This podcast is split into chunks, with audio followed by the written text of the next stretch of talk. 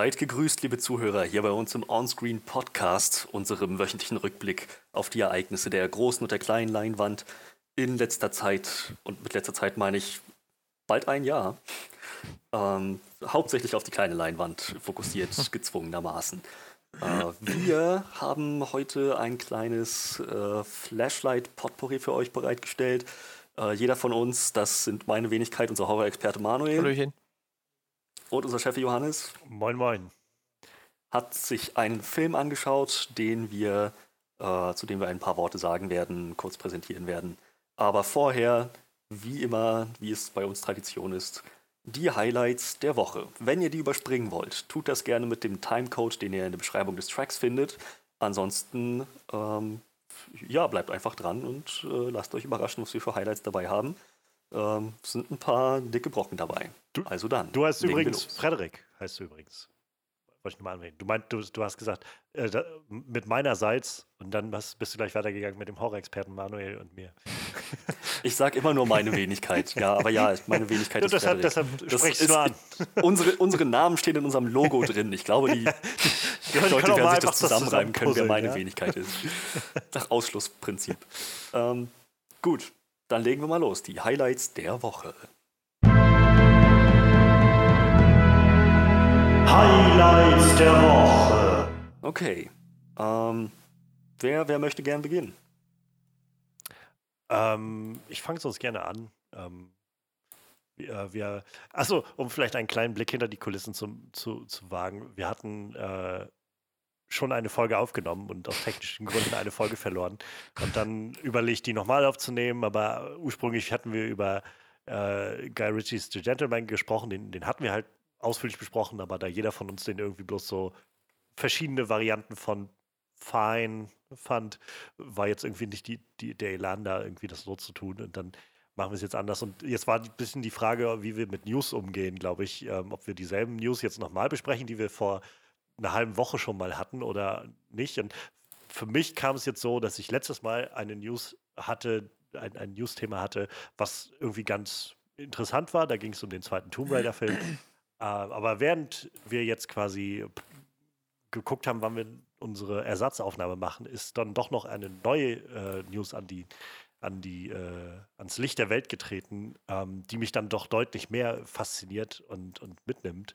Und über die möchte ich nämlich reden. Und zwar ähm, gibt es jetzt ein offizielles Casting für die Netflix-Adaption von The Sandman. Äh, The Sandman, Neil Gaiman, äh, Neil Gaiman Comic aus den späten 80ern bis in die 90er hinein.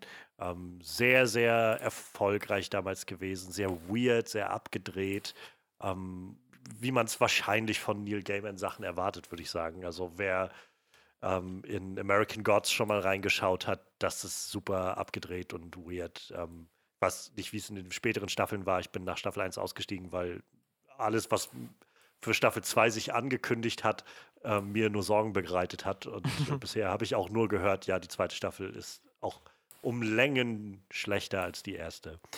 Ähm, ja, unabhängig davon, ähm, Neil Gaiman, also großartiger Autor ähm, und die Sandman-Comics sind Comics, die ich äh, gelesen habe und die ich also verschlungen habe quasi. Ich, großartig. Also ich habe das erste Mal gewesen, dass ich so ein Comicbuch hatte, wo ich das Gefühl habe, ja, hier, hier kann ich nicht aufhören zu lesen. Und es ist so vielfältig und hat so viele verschiedene ähm, Styles, die da irgendwie mit reinfließen. Das Konzept ist halt sehr interessant und cool gemacht. Und es gab schon seit, seit vielen, vielen Jahren verschiedene Wünsche, das Ganze zu adaptieren und das Ganze irgendwie umzusetzen.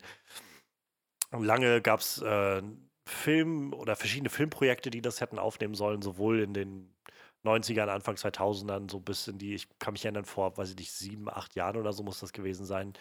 Ähm, da war ein Sandman-Projekt mit äh, Joseph Gordon, Joseph Gordon-Levitt kurz vorm Passieren. Also er war irgendwie auch sehr involviert und dann ist das doch irgendwie auch kurz vor Produktionsbeginn wieder abgebrochen worden. Und ähm, ich glaube tatsächlich, auch nachdem ich jetzt die Comics gelesen habe, ähm, dass das so ein bisschen ist wie mit Game of Thrones. Also auch bei Game of Thrones gab es ja ganz lange ganz viele Versuche, das Ganze als Film umzusetzen und irgendwie die Rechte zu kriegen. Und da war ja vor allem George Martin derjenige, der gesagt hat, ähm, also es tut mir leid, aber ihr könnt das, was ihr, was ich geschrieben habe, kriegt ihr nicht in einem Film von zwei oder drei Stunden oder so untergebracht.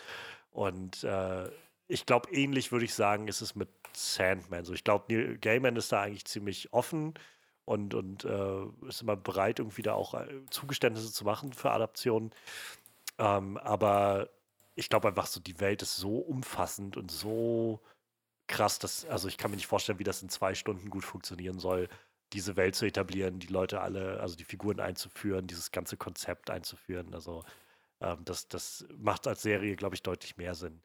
Denn das Konzept von Sandman ist, ähm, also die Hauptfigur, ähm, The Sandman, ähm, der Sandmann, wenn man so will, der Herr der Träume, ähm, hat viele verschiedene Namen. Ähm, also in, der Serie wird er meistens als Morpheus äh, oder im, im, Comic meistens als Morpheus angesprochen. Ähm, aber Dream ist halt auch ein sehr legitimer Name, den er immer wieder hat. Ähm, ist halt, also er ist einer der sieben Endless heißen die. Also es sind so sieben Deities, so, so Entitäten, würde man sagen. Sie sind keine Götter, das sagen sie auch immer wieder selbst, weil also auch Götter kommen und gehen und, und, und leben und sterben, wenn auch in anderen Rhythmus äh, als normale Menschen oder so, sondern die sind halt einfach da. Also selbst, äh, also selbst als das Universum entstanden ist, waren die halt schon da. Und äh, dann gibt es halt Dream und dann gibt es halt noch sechs Geschwister, die er hat. Uh, unter anderem ist äh, Death, also Tod, ist so eine sehr, sehr bekannte Figur. Ähm, so, eine, so, so, ein recht jung aussehendes Gothic-Mädchen, was halt, ähm, ja, was quasi tot ist und auftaucht, wenn Leute sterben und die dann begleitet. Dann gibt es Destruction, dann gibt es Delirium, und dann gibt es, äh, äh, ähm, na, wie, wie heißt der? Ich komme gerade nicht auf, auf den englischen Begriff. Also es ist quasi das Schicksal, der hat so ein großes Buch, wo alles. Fate. Äh, ja, es ist aber irgendwas mit D gewesen. Destiny. Destiny, der war es, genau. Destiny. Ähm, also hier sind alle mit D beginnen, die sozusagen. Despair ist noch ein, einer der. Also auf jeden Fall, ja, diese ganze Familie, die tauchen ab und an mal auf, diese Geschwister. Und ähm, ja, es, äh, die Grundprämisse der Comics ist, und darauf wird quasi auch diese erste Staffel scheinbar aufbauen, nach allem, was man bisher gehört hat, ist äh, auch der Beginn des Comics, dass ähm, im Anfang des des, neun, äh, des 20. Jahrhunderts äh, macht, veranstaltet in England so ein, so ein privater Magier und so ein bisschen äh, interessierter Typ für die schwarzen Künste und so ein bisschen so ein Scharlatan. Äh, so eine Art Seance, wo er mit seinen Leuten, mit seinen Anhängern versucht, äh, Death zu beschwören und einzusperren und dann sich erhofft, damit so ein, ja, quasi so, so, so ein Druckmittel zu haben, um äh, ewiges Leben zu verlangen oder ähnliche Dinge. Ähm, das läuft aber etwas schief und dadurch beschwört er Dream, den Sandman. Und er sitzt dann für, also im, im Comic sind es, glaube ich, 80 Jahre fast oder so, also bis in die späten 80er sitzt er dann äh, eingesperrt in diesem, äh, in diesem Keller dieser Burg und äh, also weil er auch nicht mit sich verhandeln lässt oder irgendwas. Ähm, und wartet, bis er dann wieder aus welcher Situation auch immer er da rauskommt. Und dann setzt der Comic quasi damit an, dass er anfängt, sein, in sein altes Königreich, dieses Land des Traumes zurückzukehren, wo alles ein bisschen verfallen ist. Verschiedene magische Gegenstände, die er besessen hat, sind verschwunden. Und er ist auf der Suche danach. Da kommen dann auch immer mal wieder Figuren aus dem größeren DC-Universum hinzu. Also Sandman ist eine DC-Figur. Ähm, gerade in diesen, dieser ersten großen Arc kommt zum Beispiel John Constantine einmal recht zentral vor. Ähm, es gibt einen Villain, der auftaucht, der, ich, ich weiß gerade, ich habe den Namen vergessen, ich glaube, der heißt auch Dream Master oder irgendwie sowas, ähm, der eigentlich aus, ich weiß gar nicht, einem Green Lantern Comic oder sowas ist, also einer der größeren äh, DC-Comics. Und das ist irgendwie ganz spannend, aber jenseits dieser großen DC-Sachen bringt das Ganze halt auch ein sehr, sehr großes eigenes Universum mit und macht so viele Dimensionen im Prinzip auf, also neben der Erde, wo Dinge passieren, was Traum alles mit sich bringt, wie sein, seine Welt funktioniert, welche Welten es daneben noch gibt. Es sind, sind Welten von verschiedenen ähm, von verschiedenen Kreaturen. Einige sind so aus unserem Fabelverständnissen, wo erklärt wird, dass das halt Geschichten sind, die wir übernommen haben oder auch nicht und so. Und also es ist super, super spannend, gerade wenn man so ein bisschen auf Fantasy und, und abgedrehtes Zeug steht. Und ja, jetzt wird das Ganze umgesetzt. Ähm, die Arbeiten für die Serie sind jetzt schon länger in Arbeit, also länger, länger im Gange. Wurden jetzt ein bisschen pausiert durch äh, die Corona-Situation. Ähm, lange haben sie sich jetzt nicht in die Karten blicken lassen. Das letzte war zu diesem DC Fandome-Event im August, glaube ich, war das letztes Jahr, wo Neil Gaiman ein bisschen darüber gesprochen hat und da erklärt hat, dass sie ein paar Änderungen machen. Also im Kern ähm, wird die Serie, also wird das, diese Story bleiben, aber sie wollen das halt schon so ein bisschen auch anpassen an unsere aktuelle Zeit. Ein Fakt ist zum Beispiel, dass das Ganze eben nicht in den 80ern spielen wird oder in den Anfang 90ern, sondern es wird eher darauf hinauslaufen, dass äh, Dream halt dann für 100 Jahre gefangen bleibt und dann in unserer Zeit sozusagen äh, in die Welt hinausgelassen wird wieder. Aber darüber hinaus werden wohl viele der, der zentralen Elemente, die der Comic mit sich hat, jedenfalls in den ersten paar Arcs, ähm, auch, die werden auch in, den, in die Serie mit einfließen. Und das lässt sich dadurch sehr gut ablesen, dass wir jetzt in der letzten Woche ein paar Casting-Bestätigungen bekommen haben. Und die haben mich sehr, sehr äh, glücklich gemacht. Denn äh, wir haben zum einen, also als, als, großen, als große Hauptfigur äh, für den Sandman, für Morpheus, äh, Dream gecastet Tom Sturridge, äh, heißt der Mann, ähm, den ich tatsächlich noch nicht weiter kenne. Ähm, ist ein äh, Engländer, London geboren, hat auch schon so einiges gemacht in den letzten Jahren. Ähm, so ein bisschen, ja, viel englische Produktionen halt. Ähm, ich, also eine Serie jetzt gerade 2018, 19, Sweet Bitter, die sagt mir jetzt nichts, aber die ist auf jeden Fall längerläufig gewesen. Ähm, und viele, viele, ja, so Eng England-zentrierte Sachen. Ähm, kann ich jetzt an sich nicht viel zu sagen. Mir fällt bloß auf, auf dem Schwarz-Weiß-Foto, das sie veröffentlicht haben von ihm. Äh, sieht ja so ein bisschen aus, also so stelle ich mir einen jungen Neil Gaiman vor, tatsächlich. so auch mit den Haaren und allem. ähm, aber was, also freut mich erstmal und ich habe da volles Vertrauen rein, dass er das machen wird. Ähm, aber es sind auch ein paar mir bekannte Namen dabei und auch euch bekannte Namen dabei.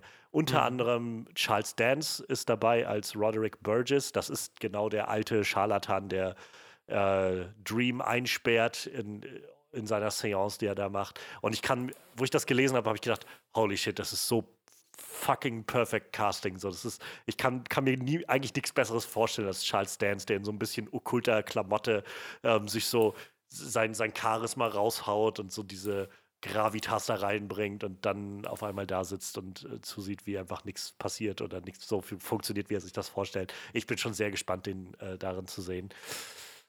Auch ein sehr großer Name, auch aus Game of Thrones äh, sehr bekannt ähm, und für mich auch ein richtig geiles Casting. Gwendoline Christie ist gecastet als Lucifer.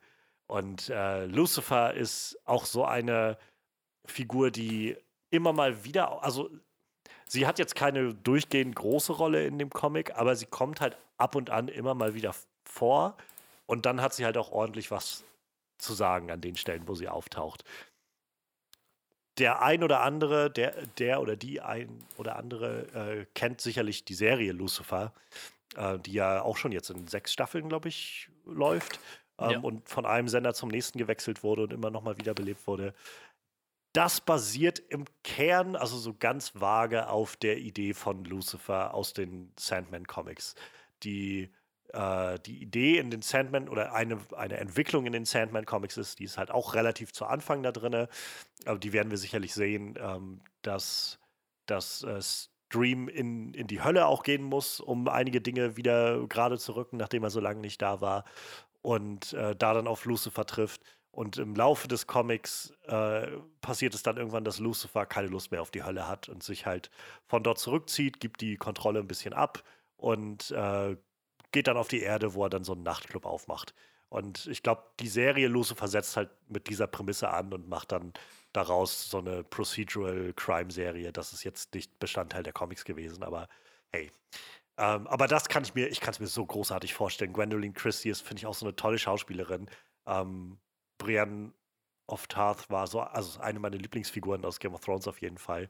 Und ich bin, also ich freue mich, die wiederzusehen. Und es wundert mich auch nicht, sie jetzt hier zu sehen, denn ähm, gerade jetzt vor ein, zwei Monaten hatte ähm, Neil Gaiman ein äh, so ein Radio, so ein, also ein Audio-Play äh, ge geschrieben, gemacht gehabt, was er für die BBC, glaube ich, produziert hat.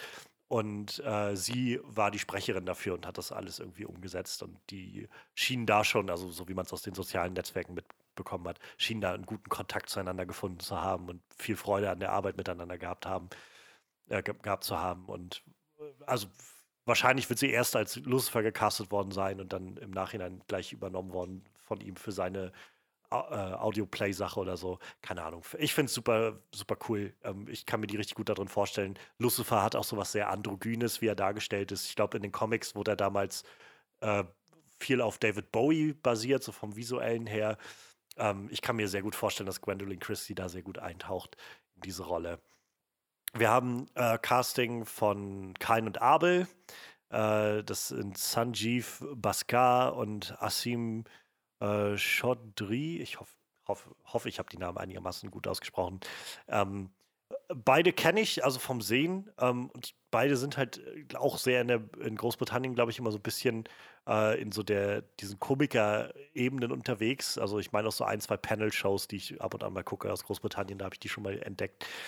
Ähm, aber allein Kain und Abel jetzt die Vorstellung zu sehen, ist sehr schön, weil Kain und Abel sind halt auch zwei Figuren, die in der Welt von Dream leben, in diesem Traumland, ähm, als so eine der ersten Geschichten, die entstanden sind, die, die bestehen.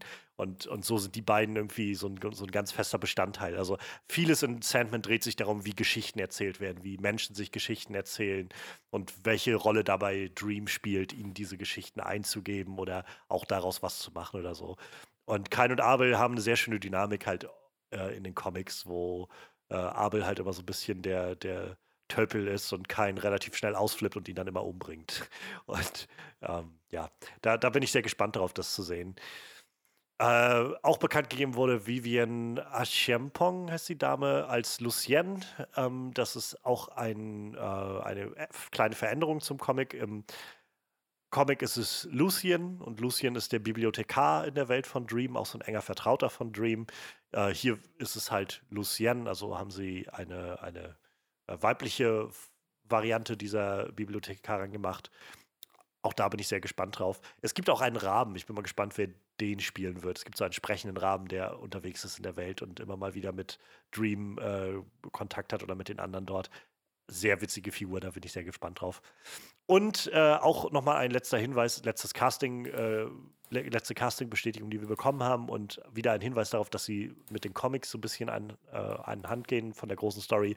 Boyd Holbrook wurde gecastet, den kennt man mittlerweile auch, glaube ich, ganz gut. Also denke oh, ja. mal gerade auch aus, äh, also Logan ist immer so das Erste, was mir einfällt, aber der hat auch schon vieles anderes gemacht. Ähm, Mittlerweile ist Narcos das erste, was mir einfällt. Stimmt, ja, Holbrook. ja, genau. Äh, ich wusste, mir war gerade noch irgendeine große Serie hatte er gemacht gehabt, aber es war, ich verwechsel das immer mit, wie heißt der, äh, Charlie Hunnam, der, glaube ich, hier diese Sons of Anarchy oder sowas hatte. Und dann denke ich mal ja. so, einer, die, die beiden gehen in meinem Kopf immer so ein bisschen manchmal durcheinander. Aber genau, so Boyd Holbrook äh, ist gecastet worden als der Corinthian. Ich weiß gar nicht, wie, man, wie das im Deutschen übersetzt wurde. Der Korinther oder so wahrscheinlich. Ähm, und der Korinth The Corinthian äh, ist ein Albtraum. Ähm, die, also Dream als Meister der Träume erschafft halt verschiedene Träume und auch verschiedene Albträume.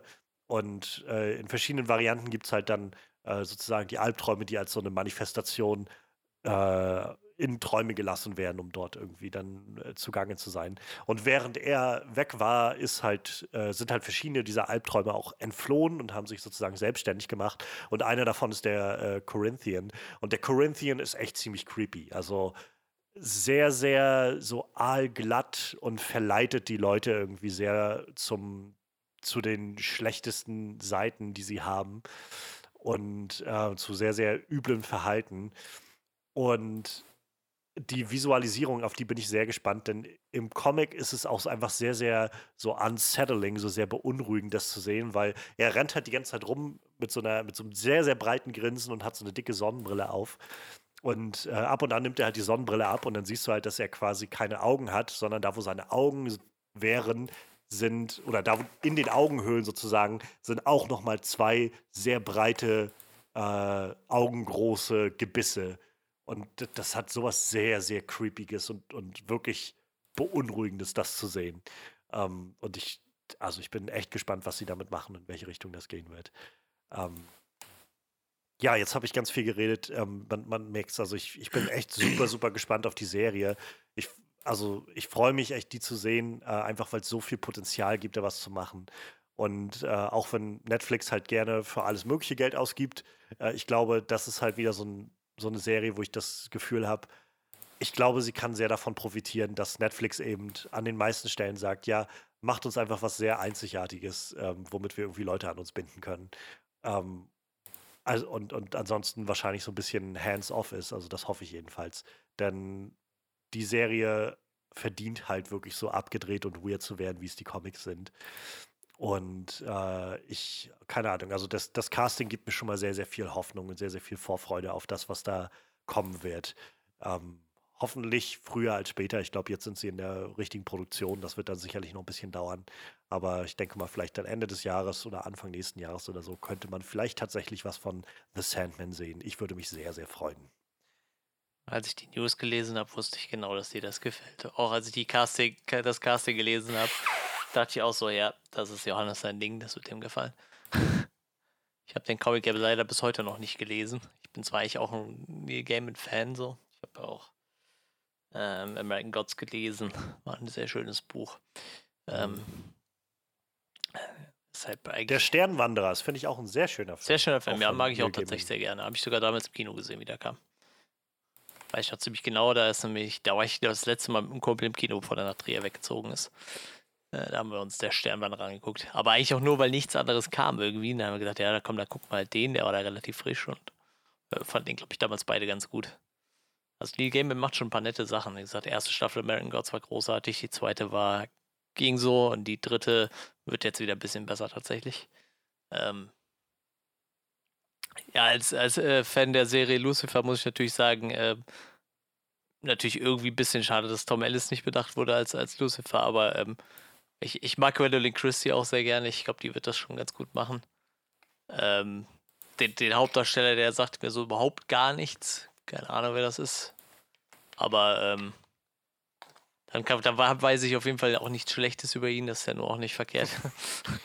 kann man auf jeden Fall nichts Negatives darüber sagen. Ähm, ja, äh, Charles Dance als Bösewicht passt halt wahrscheinlich immer irgendwo. Ich kenne die Charaktere halt alle nicht, ne? Und ähm, ja, ja. Ja, Boyd Holbrook, äh, Boyd Holbrook habe ich halt auch nur über äh, Logan gerade auf dem Zettel so. Ähm, Und Predator Upgrade. Ach ja, ja, ja, stimmt, gehabt. ja. Stimmt, jetzt du das gesagt, der Rest muss man halt abwarten. Wie gesagt, ich, ich äh, kenne leider den Comic noch nicht, aber ähm, ich habe trotzdem Bock, mir die Serie anzugucken so.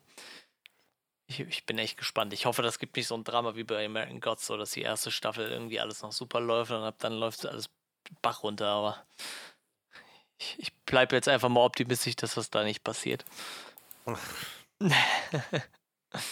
und ja, wegen mir gerne. Ich bin gespannt drauf ja, ich muss sagen, ich habe noch überhaupt keinen Kontakt mit den Sandman-Comics gehabt. Alles, was ich darüber so mitbekommen habe, ist, dass Johannes der davon schwärmt. Ja, genau. Und, und, ihr, ihr beide euch entweder mal darüber unterhaltet, aber mehr weiß ich darüber nicht. Alles, was ich jetzt so vom, vom Hören darüber sagen kann, ist, dass das klingt, als hätten sie einen ziemlich hochkarätigen Cast dafür zusammenge zusammengeschaffelt.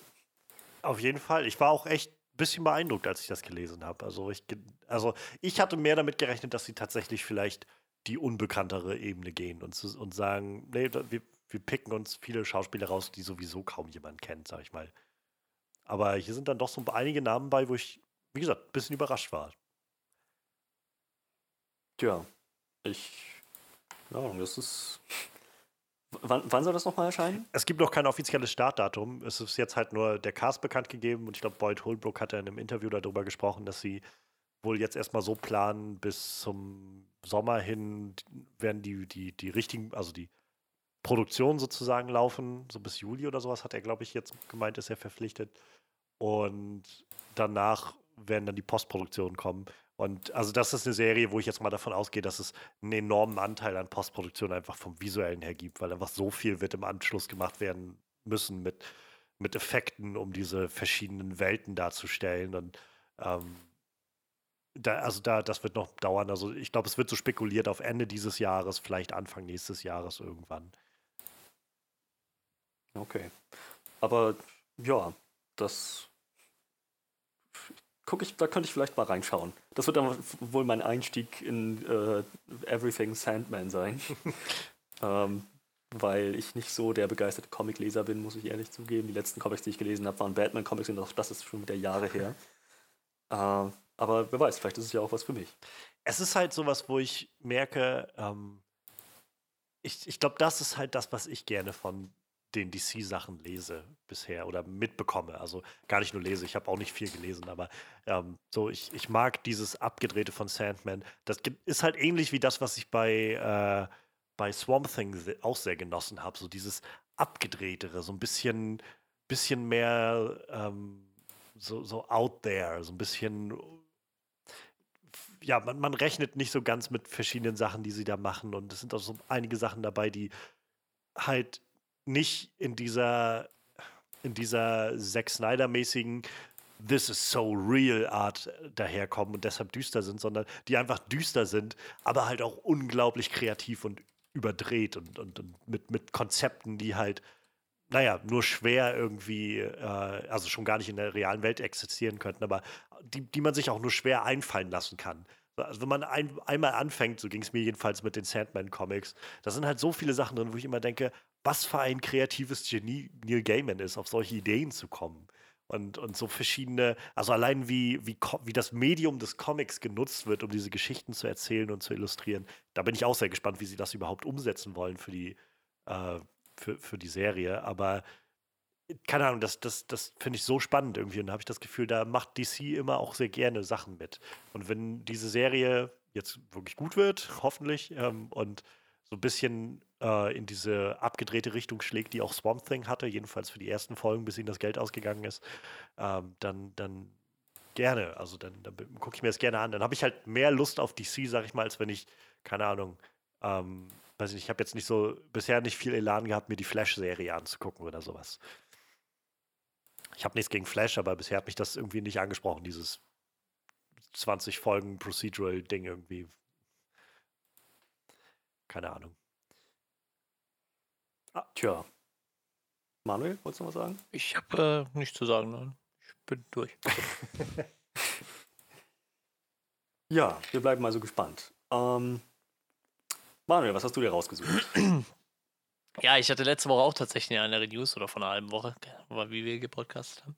Ähm, da wollte ich, äh, da hatten wir über Army Hammer gesprochen und seine äh, bisschen crazy Auswüchse, äh, die er da mit seinen Ex-Freundinnen getrieben hat. Aber ähm, da gäbe es heute auch noch Neuigkeiten zu, irgendwie, dass er bei noch einem Projekt ausgestiegen ist jetzt. Aber ähm, ich, ich glaube, das ist so eine Story, die auch man nur beim ersten Mal mit, mit Elan irgendwie drüber diskutieren kann. Ich glaube, beim zweiten Mal ist das dann auch nicht mehr so spannend.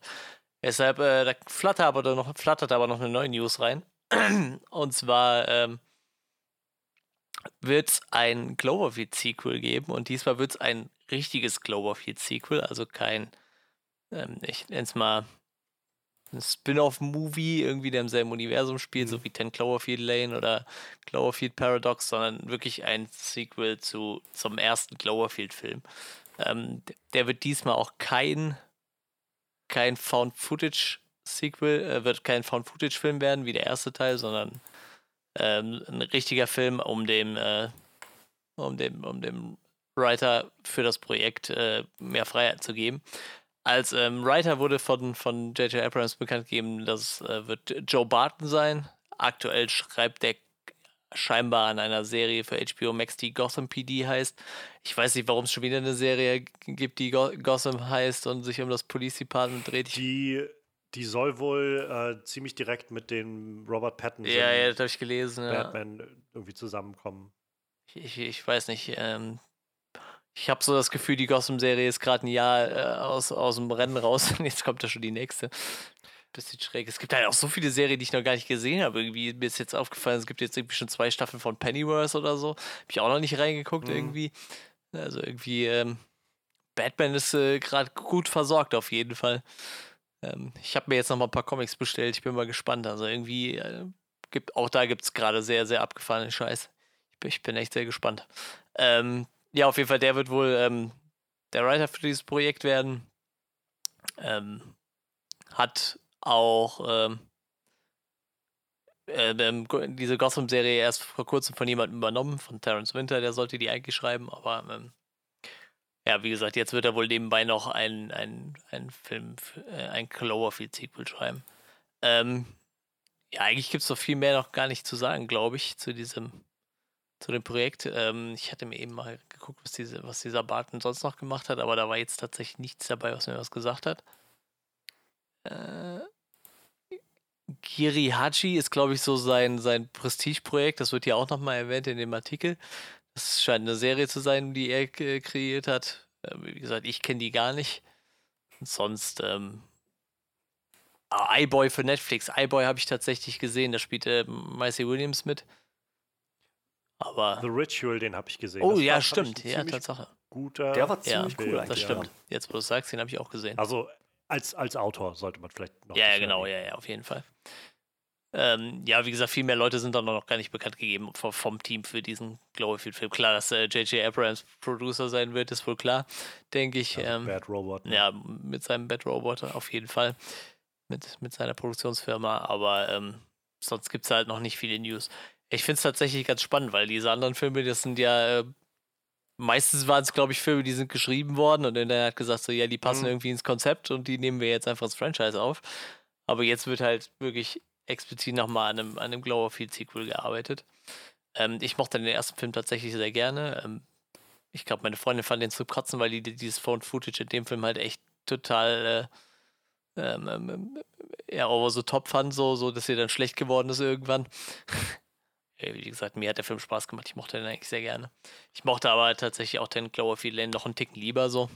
Aber der war ja auch wieder ein ganz anderes Genre und der äh, Cloverfield Paradox ist halt ist nicht so geil. Ja, je weniger haben wir damals darüber gesprochen und uns äh, genügend ja. zugeäußert. Je weniger man davon dazu sagt, desto besser wahrscheinlich. Ja, ähm, wie sieht es denn bei euch aus mit dem ersten Teil? Ich glaube, wir haben sowohl über 10 Cloverfield Lane als auch über Cloverfield Paradox geredet, aber ich glaube noch nie über den ersten so wirklich. Vielleicht mal hin und wieder angeschnitten. Ja, aber der erste ist halt einer, den ich, ähm, den, den ich in sehr warmer Erinnerung äh, behalten habe, damals, als ich ihn geguckt habe. Ähm, ich, ich finde den super. Das Found-Footage-Konzept ist vielleicht so ein bisschen für die Augen anstrengend auf Dauer, aber es ist halt auch so eine, gibt dem Film so eine ganz eigene Note, so, eine, so, so einen im Geschehen Realismus, den, den, er auch, den er auch sehr gut ausspielt.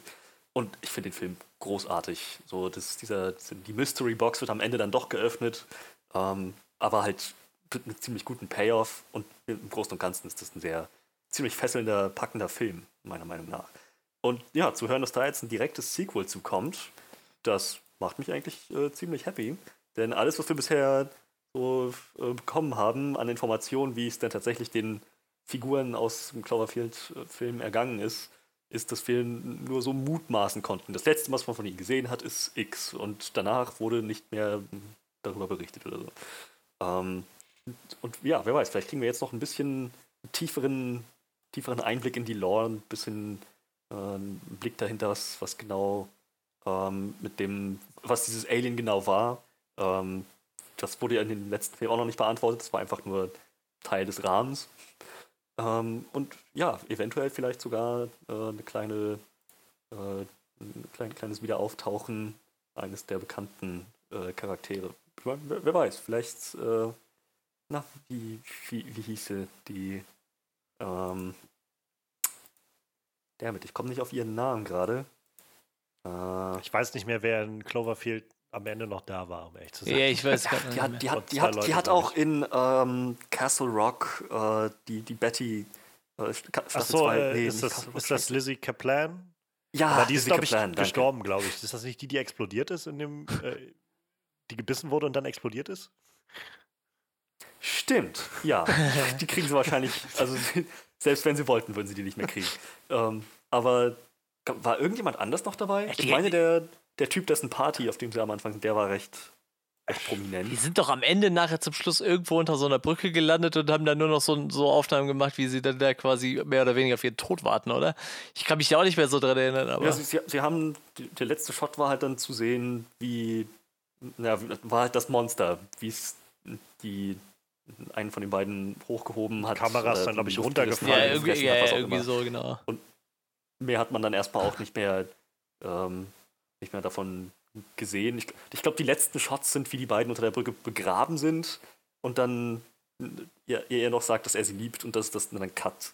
Ja, irgendwie, irgendwie, so, ne? Also vielleicht sehen wir einen von den beiden wieder. Ich, auch der Schauspieler, den habe ich garantiert schon woanders gesehen. Ich kenne das Gesicht auf jeden Fall, aber ich wüsste jetzt, ich könnte jetzt nicht auf die Schnelle sagen, wo. Aber ich bin definitiv zu haben für ein direktes Cloverfield-Sequel. Große Monster-Movies funktionieren für mich sowieso immer gut. Ich meine mich zu erinnern, ich habe den, glaube ich, letztes Jahr äh, gesehen gehabt, das letzte Mal, Cloverfield und auch Cloverfield, äh, 10 Cloverfield Lane. Und ich meine mich zu erinnern, der Film endet halt, dass sie, dass sie unter dieser Brücke sind und im Prinzip abschließen und dann reißt halt dieses Clover-Monster, wie auch immer das jetzt heißt, äh, diese Brücke auf und schnappt sich einen von denen und dann fällt die Kamera runter und dann sieht man die Kamera, wie sie, glaube ich, so auf der Seite liegt und irgendwie den Rasen filmt und dann fällt, glaube ich, sieht man so, wie der, der Oberkörper des einen, also wie der, der da gerade hochgenommen wurde, so in das Bild fällt und, glaube ich, dann weggezogen wird oder so. Und dann gibt es diesen Cut, wo man dann nochmal sieht, wie die auf diesem Riesenrad oder was das sind, sitzen und dann äh, aufs Meer gucken. So, das war ja, ja dieses was vorher mal auf der Kassette war. Wie, so wie alles begann. Ja. Und danach geht es dann, glaube ich, ins, ins Aus. Und da sieht man ja noch diesen kleinen irgendwas ins Meer stürzen, wo es dann. Ich finde, also, ich finde es so spannend, was es. Der erste Cloverfield-Film ging ja einher mit so einer massiven ähm, Alternative, wie es, Augmented Reality äh, Game-Kampagne, wo sie halt so, so diese Fake-Firmen aufgebaut haben, irgendwie so, ein, so eine Slushy-Firma und dann gab es da diese Story davon und was, wie die dann was auch immer aufgeweckt haben und dann irgendwie, äh, was, was ist da aus, aus dem Himmel ins Wasser gefallen? Ist das das Monster gewesen? Und dann nein, es war irgendein Satellit und so. Finde ich super spannend, wenn man sich da reinguckt. Das ist so wie so ein, wie so ein, ja, du kannst das wie so ein Rätsel versuchen zu lösen und Leute haben sich da zusammengeschlossen und versucht dann irgendwie den Code zu knacken und so. Ähm, ver verrücktes Ding irgendwie. Ähm, ja, ich, äh, keine Ahnung, also ich, ich mag 10 Cloverfield Lane, glaube ich, immer noch am meisten von dem Film. Ich finde, der ist einfach so unfassbar tight und, und mitreißend.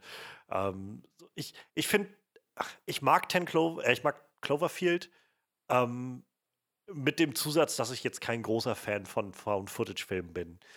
Ähm, ich würde, ich denke halt, für einen Found-Footage-Film ähm, ist das wahrscheinlich schon so mit das Best, das meiste, was man da für mich rausholen kann.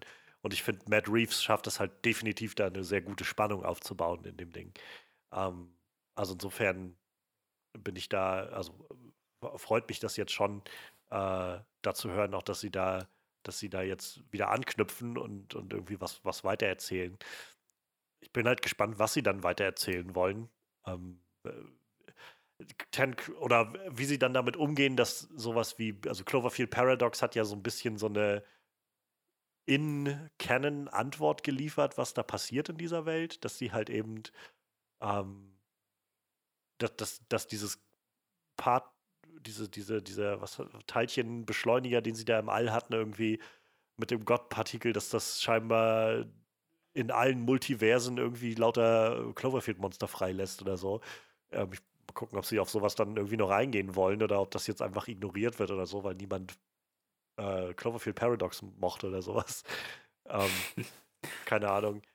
Ich, ich muss sagen, ich hätte ja, also liebend gerne Mary Elizabeth Winstead wieder gesehen aus dem mhm. 10 Cloverfield Lane, weil der ja auch, 10 Cloverfield Lane endet ja auch mit so einem so ein bisschen äh, weiß ich nicht, so, so, so, als ob sie in so ein bisschen diese Ellen Ripley-Rolle reinschlüpft. So ein, okay, now let's, let's get these alien motherfuckers so ungefähr. Irgendwie, wo sie sich dann entscheidet, sich der, äh, de, de, dem Widerstand anzuschließen oder sowas. Ähm, keine Ahnung, aber ich rate mal, das wird da dann wahrscheinlich keine große Rolle spielen. Ähm, ja.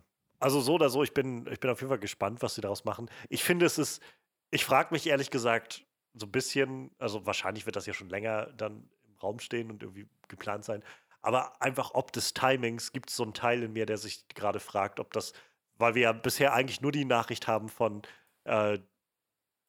Äh, äh, Abrams hat gesagt, das wird gemacht und sie haben den und den Autoren. Ja, ja, ja. Und ich frage mich ehrlich gesagt, so ein Teil von mir ist sich nicht ganz sicher, ob nicht einfach diese Resonanz, die jetzt in den letzten zwei Wochen war auf den Godzilla vs. Kong Trailer, dazu geführt hat, dass J.J. Abrams einfach ein bisschen rumtelefoniert hat, hat jetzt sich mit dem Joe Barton geeinigt und der hat gesagt, ja klar, ich schreibe dir ein Skript.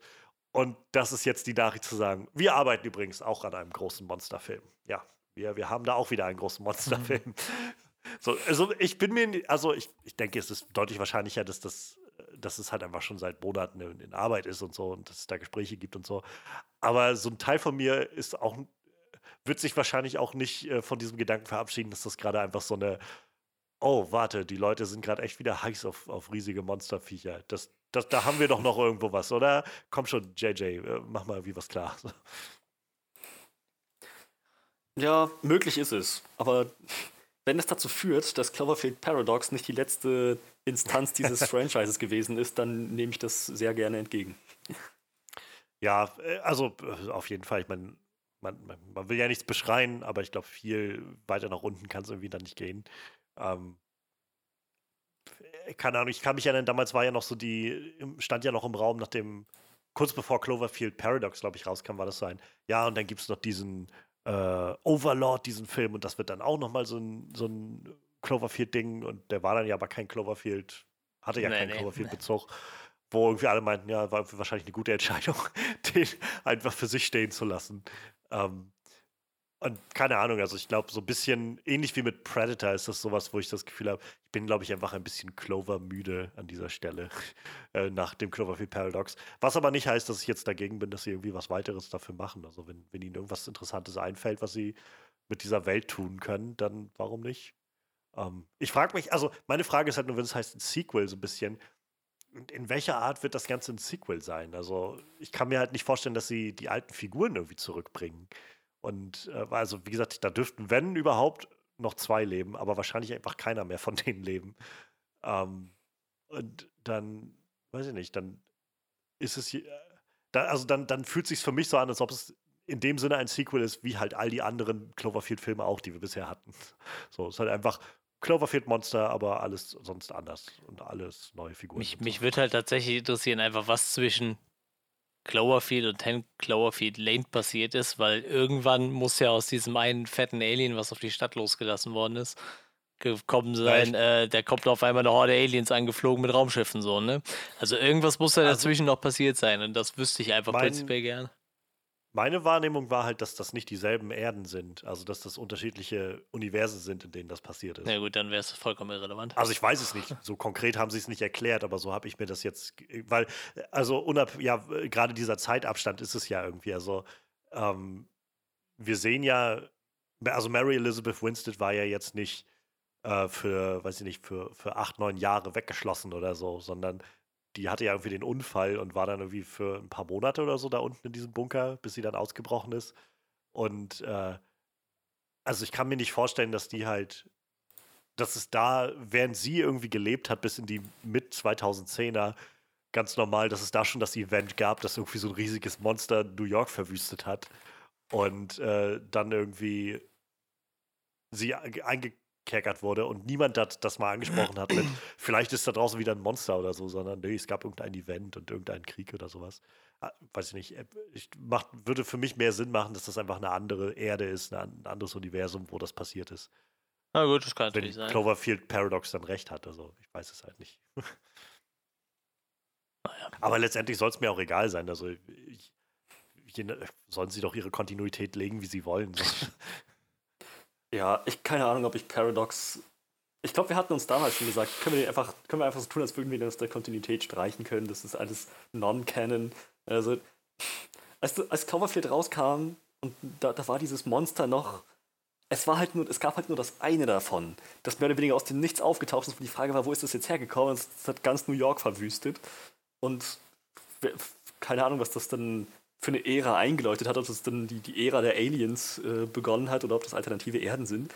So oder so hatte ich mir irgendwie, keine Ahnung, das hat mir, Cloverfield Paradox, Paradox hat das wirklich ein bisschen verdorben. Ich hatte mir ein, ein, eine coolere Erklärung dazu gewünscht, als, ja, ja, die sind jetzt überall auf der Erde und äh, schlucken Sachen, die vom Himmel fallen. Und The End. Es gab noch coole Fantheorien damals, ob das nur doch, ob das noch ein Baby ist, das noch keine Ahnung hat, wo es ist, mm, auf welcher Welt es mhm. gelandet ist, und total irritiert ist, dass die, Muttertiere, die Erwachsenen, noch größer sind. So, keine Ahnung, das sind. Es, es, gab so viel bessere Ideen, als das wir in Paradox gesehen haben. Es war letzten Endes nur ein Shot. Ähm, also ja, ich, ich freue mich sehr darauf, zu sehen, was die daraus machen. Ich hoffe, es floppt. Aber übrigens hatte ich hatte recht, es war Lizzie Plan in Castle Rock, Staffel 2. Ich hatte bloß nur überlegt für einen Moment, ob es nicht Castle Rock war, weil in dieser Staffel 2 einfach so viele Standorte abgegrast yeah. werden und so eine Range abgedeckt wird in dieser Story, das ist, dass, dass ich dachte, das sind zwei verschiedene Stories, aber es ist dieselbe. ja. ja. Ähm, genau. Dann bleiben wir auch dahingehend äh, gespannt. Dann bleibt nur noch eine Sache übrig und wir haben sie gerade eben schon mal ein bisschen äh, angeschnitten. Ein Trailer, der kürzlich gedroppt ist und äh, für entsprechend Furore gesorgt hat. Lang ersehnter, heiß ersehnter Film Godzilla vs. Kong. Und ja, der Trailer ist richtig, richtig fett. Beginnt so ganz ominös und düster, foreboding, die, die beiden die aufeinandertreffen werden. Und an einem gewissen Punkt geht einfach so ein fetter Hip-Hop-Song los im Hintergrund, während die beiden sich kloppen. Und das ist, äh, keine Ahnung, das war so ein Moment, wo ich dachte, okay, der Produktion ist auch absolut klar, was das für eine Art von Film ist. Hat jetzt nicht das The Mac-Level von Lächerlichkeit, aber ist halt schon im Kern große Monster, die sich kloppen. Und das, da machen sie auch keinen Hehl draus. Das ganze Ding sieht einfach super, super bombastisch aus. Ähm, die Charaktere, die wir aus äh, Skull Island und dem, dem letzten Kong-Film kennen, äh, werden wieder da sein. Zumindest einige von denen werden eine Rolle spielen. Wir haben Millie Bobby Brown dabei wieder. Ähm, wir haben ähm, ihre, ihr, ihren Vater dabei wieder. Kyle Chandler. Äh, der mittlerweile jetzt ein bekehrter Godzilla-Anhänger ist, anscheinend. Ähm, und ja, ich, ich hoffe doch, dass, äh, dass das alles für, ein, für einen guten Rahmen sorgt. Godzilla scheint frei zu drehen. Kong ist die letzte Hoffnung der Menschheit, um ihn irgendwie davon abzuhalten, den ganzen Planeten zu zerstören. Und ich denke, das, ähm, das, das wird. Ich, denke und ich hoffe, dass die Menschen, die menschlichen Charaktere da die Story gut genug tragen, damit die Monster-Action nicht alles ist, was wir bekommen. Und wir haben es im letzten Podcast mal erwähnt. Johannes hat es erwähnt und ich konnte es nicht für wahrheiten und bin nochmal auf den Trailer gegangen und die Kommentare angeguckt. Es gibt echt Leute, die es bevorzugen würden, wenn dieser Film einfach nur zwei Stunden Godzilla und Kong ist ununterbrochen, wie sie sich verkloppen. Und keine Ahnung, das würde für mich nicht funktionieren. Ich brauche da irgendwie noch so einen Plot um menschliche Charaktere drin, damit das, damit das irgendwie funktioniert, das Ganze. Ähm, und das sieht bisher eigentlich recht gut aus, was sie da, was sie da anstreben. Ähm, ja, ich denke, das, das wird ein sehr, sehr, sehr, sehr äh, fettes Kinoerlebnis. Wie seht ihr das? Ich glaube tatsächlich, ähm, selbst wenn der Plot drumherum relativ dünn wäre, hätte ich wahrscheinlich trotzdem meinen Spaß, wenn sich der Godzilla und Kong prügelt. Ich würde das definitiv nicht bevorzugen, aber ich glaube, Spaß hätte ich trotzdem. Okay, aber es gibt halt explizit Leute, die wollen, dass keine Menschen in diesem Film auftauchen. Nur Monster-Action bitte. Menschen sind langweilig. Es ist halt, also ich finde halt, das Problem an dieser Logik ist, dass, weiß ich nicht, bei einem Transformers-Film könnte ich es irgendwo verstehen, weil diese Figuren auch irgendwie persönlich. Ja, yeah, ich wollte es gerade sagen, ja, so. ja. Aber also beim besten Willen, so viel Freude man hat und so viel Freude ich auch habe daran, wenn sich diese riesigen Monster kloppen, über zwei Stunden. Kann, also ich möchte sehen, wer das schafft, das, das zwei Stunden lang interessant zu halten. Einfach nur über das Visuelle, was da passiert. Also für mich wird das irgendwann einfach nur noch Lärm. Einfach visueller Lärm, der auf mich eindrischt. Wenn ja. das, äh, es gibt keine Bedeutung dahinter. Also das, das ist halt das, wo ich das Gefühl habe, so, ja, natürlich, gerade auch in den letzten Filmen gab es immer wieder auch so schwächere menschliche Aspekte, die das Ganze dann so ein bisschen sehr zäh gemacht haben. Das ist halt die Schwachstelle, die das Ganze mit sich bringt. Aber ich glaube, die Chance da drin ist doch aber eben auch, dass wenn du es richtig ausspielst, du so viel gewinnst an so emotionaler Fallhöhe, weil alles auf einmal Bedeutung hat, wenn sich diese Riesenviecher da kloppen. Das, das, ist für mich so ein Grund, warum sowas wie Jurassic Park immer noch so großartig funktioniert, weil die, die Dinosaurier sind affengeil aber es hat halt Bedeutung, was, diese, was diesen Menschen passiert, die da un unterwegs sind und wie die auf dem Spiel stehen. Und äh, die sind jetzt auch nicht alle überkomplex oder so, aber man kann sie verstehen. So. Characters you can get. So, und, und viel mehr brauche ich eigentlich nicht. So, gib mir Figuren, die ich, mit denen ich mich irgendwie so ein bisschen anfreunden kann, die mich in die Welt einführen. Und um die ich ein bisschen zittern kann. Und dann ist doch irgendwie der, der Großteil gemacht und dann habt ihr ein gutes Fundament, um wirklich einen, einen sehr bedeutsamen Monster-Clash zu fabrizieren. Also.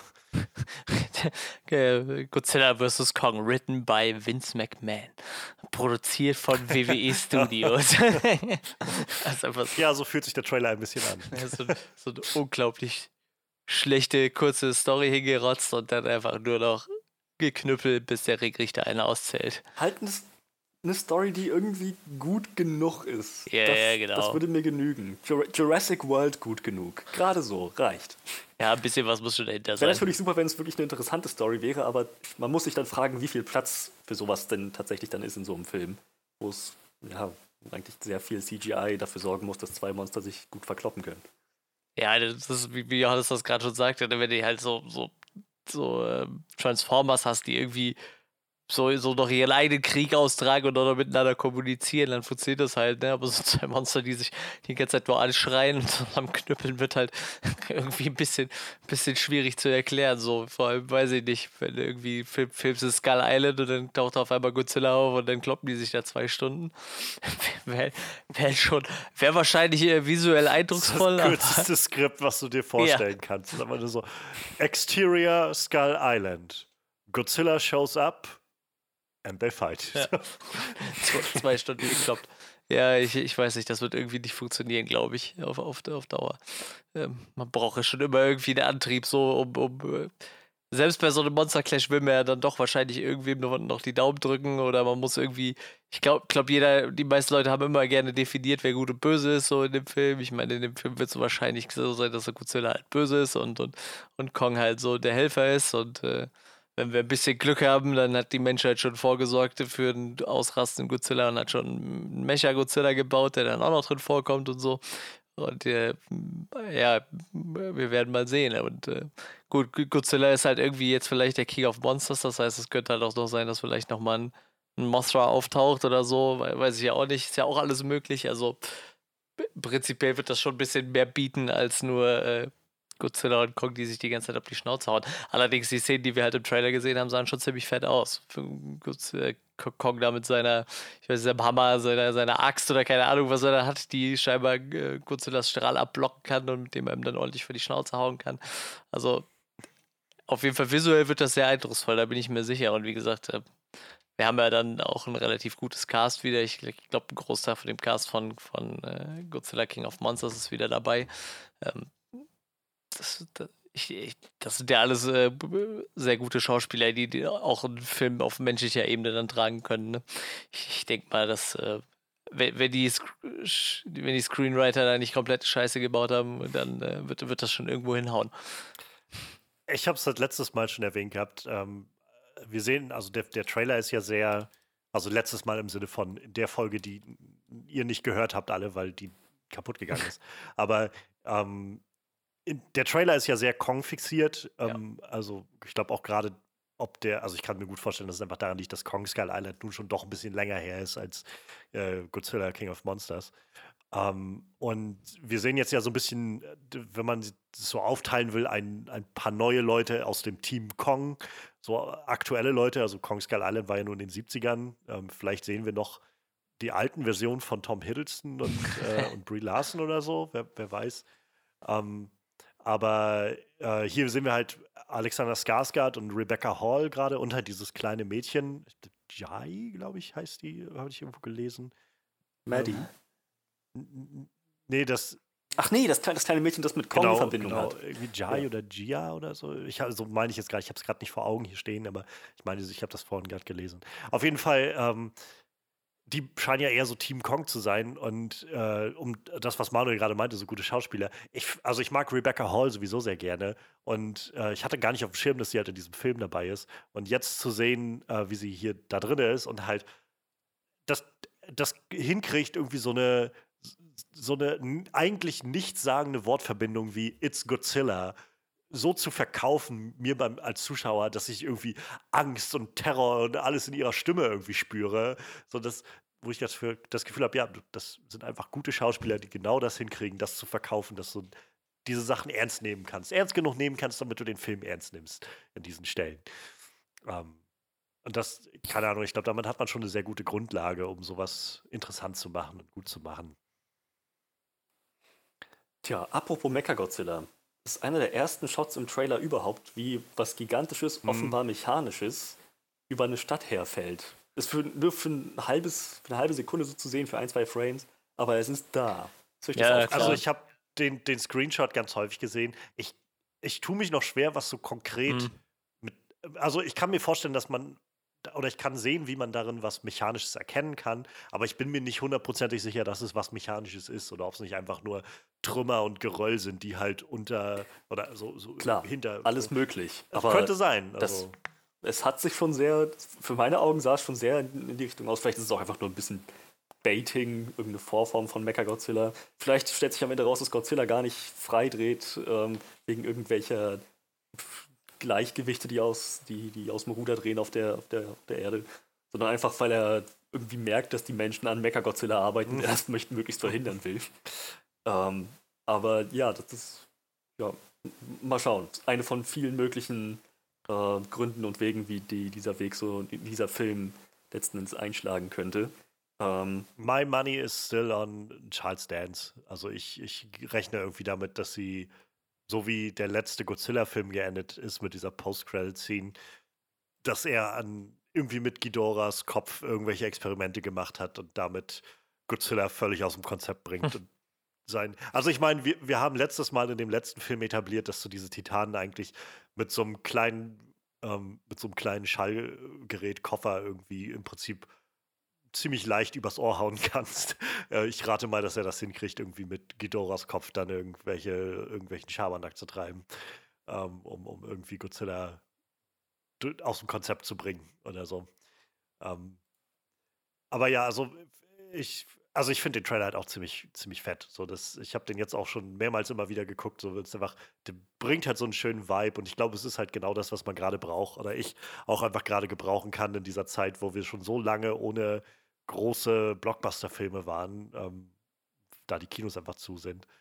Und äh, oder auch einfach alles verschoben wurde. Und jetzt zu sehen, so, ja, es ist dämlich, na klar, aber es ist halt irgendwie trotzdem schön, so diesen Eskapismus mal wieder zu sehen, so dieses große Monster einfach. Und ähm, dann halt mit so diesen Shots, also ähm, der mit der, mit der Axt ist halt einfach ziemlich fett. Und ich finde auch die Idee, also es sieht ja doch sehr danach aus, als würde diese Axt aus einem von Godzillas Rückenplatten oder was auch immer gemacht sein.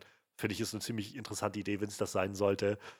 Ähm, dieser Fight sieht irgendwie fett aus. Es gibt diesen sehr schönen Shot von Godzilla, der in so einem Neonlicht der Stadt steht, so ein Neon-Godzilla.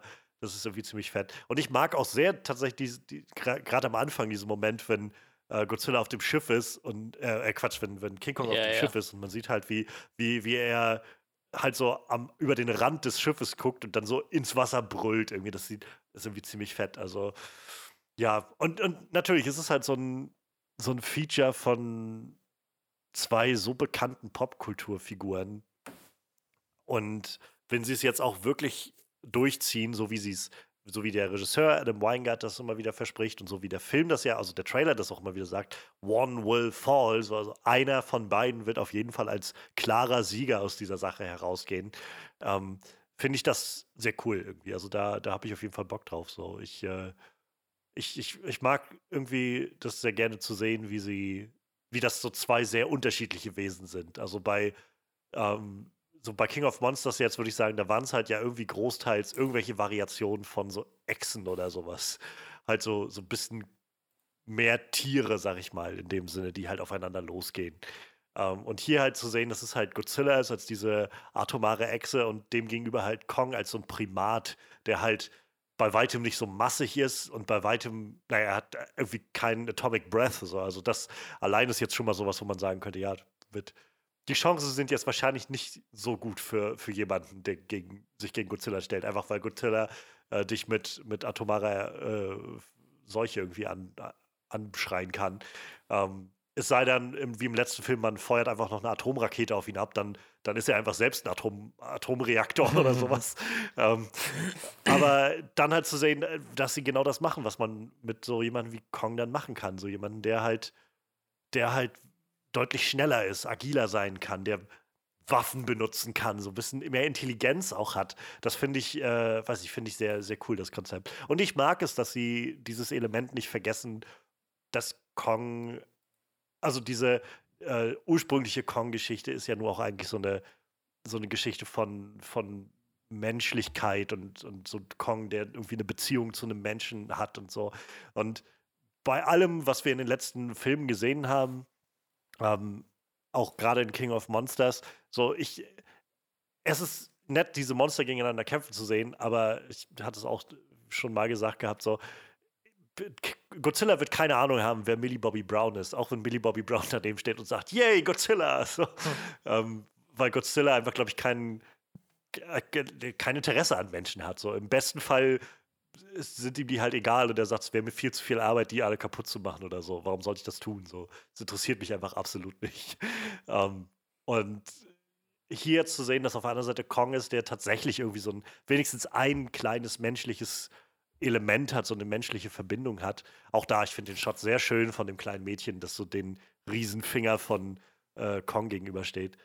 Weiß ich nicht, finde ich, find ich irgendwie nett und äh, ist genau das, was Manuel schon meinte, Wrestling. So finde ich dieses so eindeutig so ein, wir haben ein, ein Babyface Kong, wir haben einen Heel Godzilla und äh, wir, wir, etablieren kurz, dass die beiden Zwist miteinander haben und dann gibt das halt auf die Fresse. So.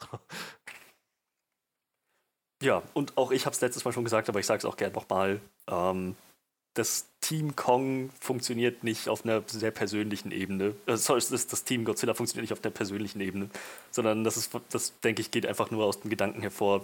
Wenn da mal so ein Viech kommt wie Ghidorah, dann brauchen wir auch entsprechend was, was, was dagegen halten kann. Und da ist Godzilla die beste Hoffnung und nicht der Affe, der kein Atomic Breath hat. Leider.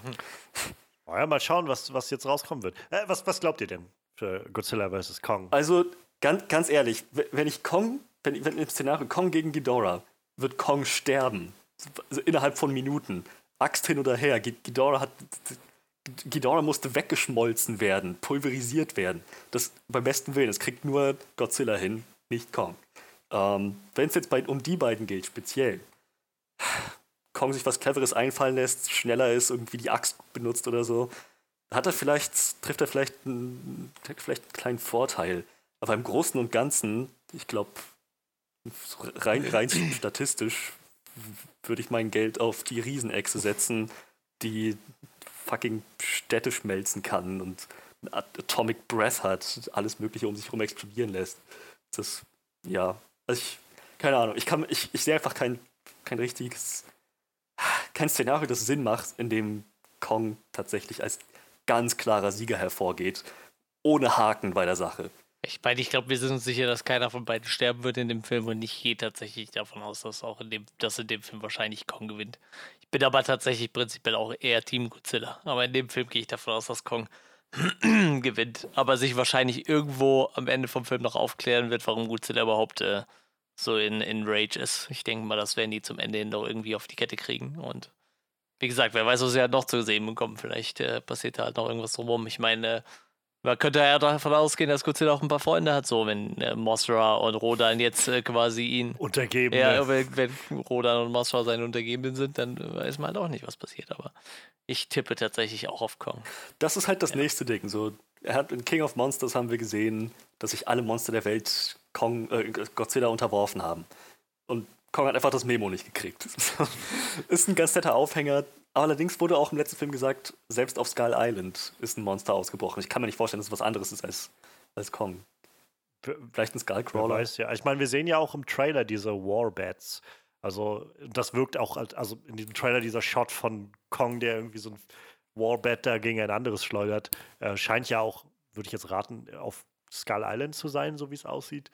Ähm, mhm. Vielleicht ist es auch irgendwie in der Hohlerde oder so. Ich rate mal, also da werden sie ja vielleicht auch nochmal näher drauf eingehen mal schauen, was dabei rumkommt.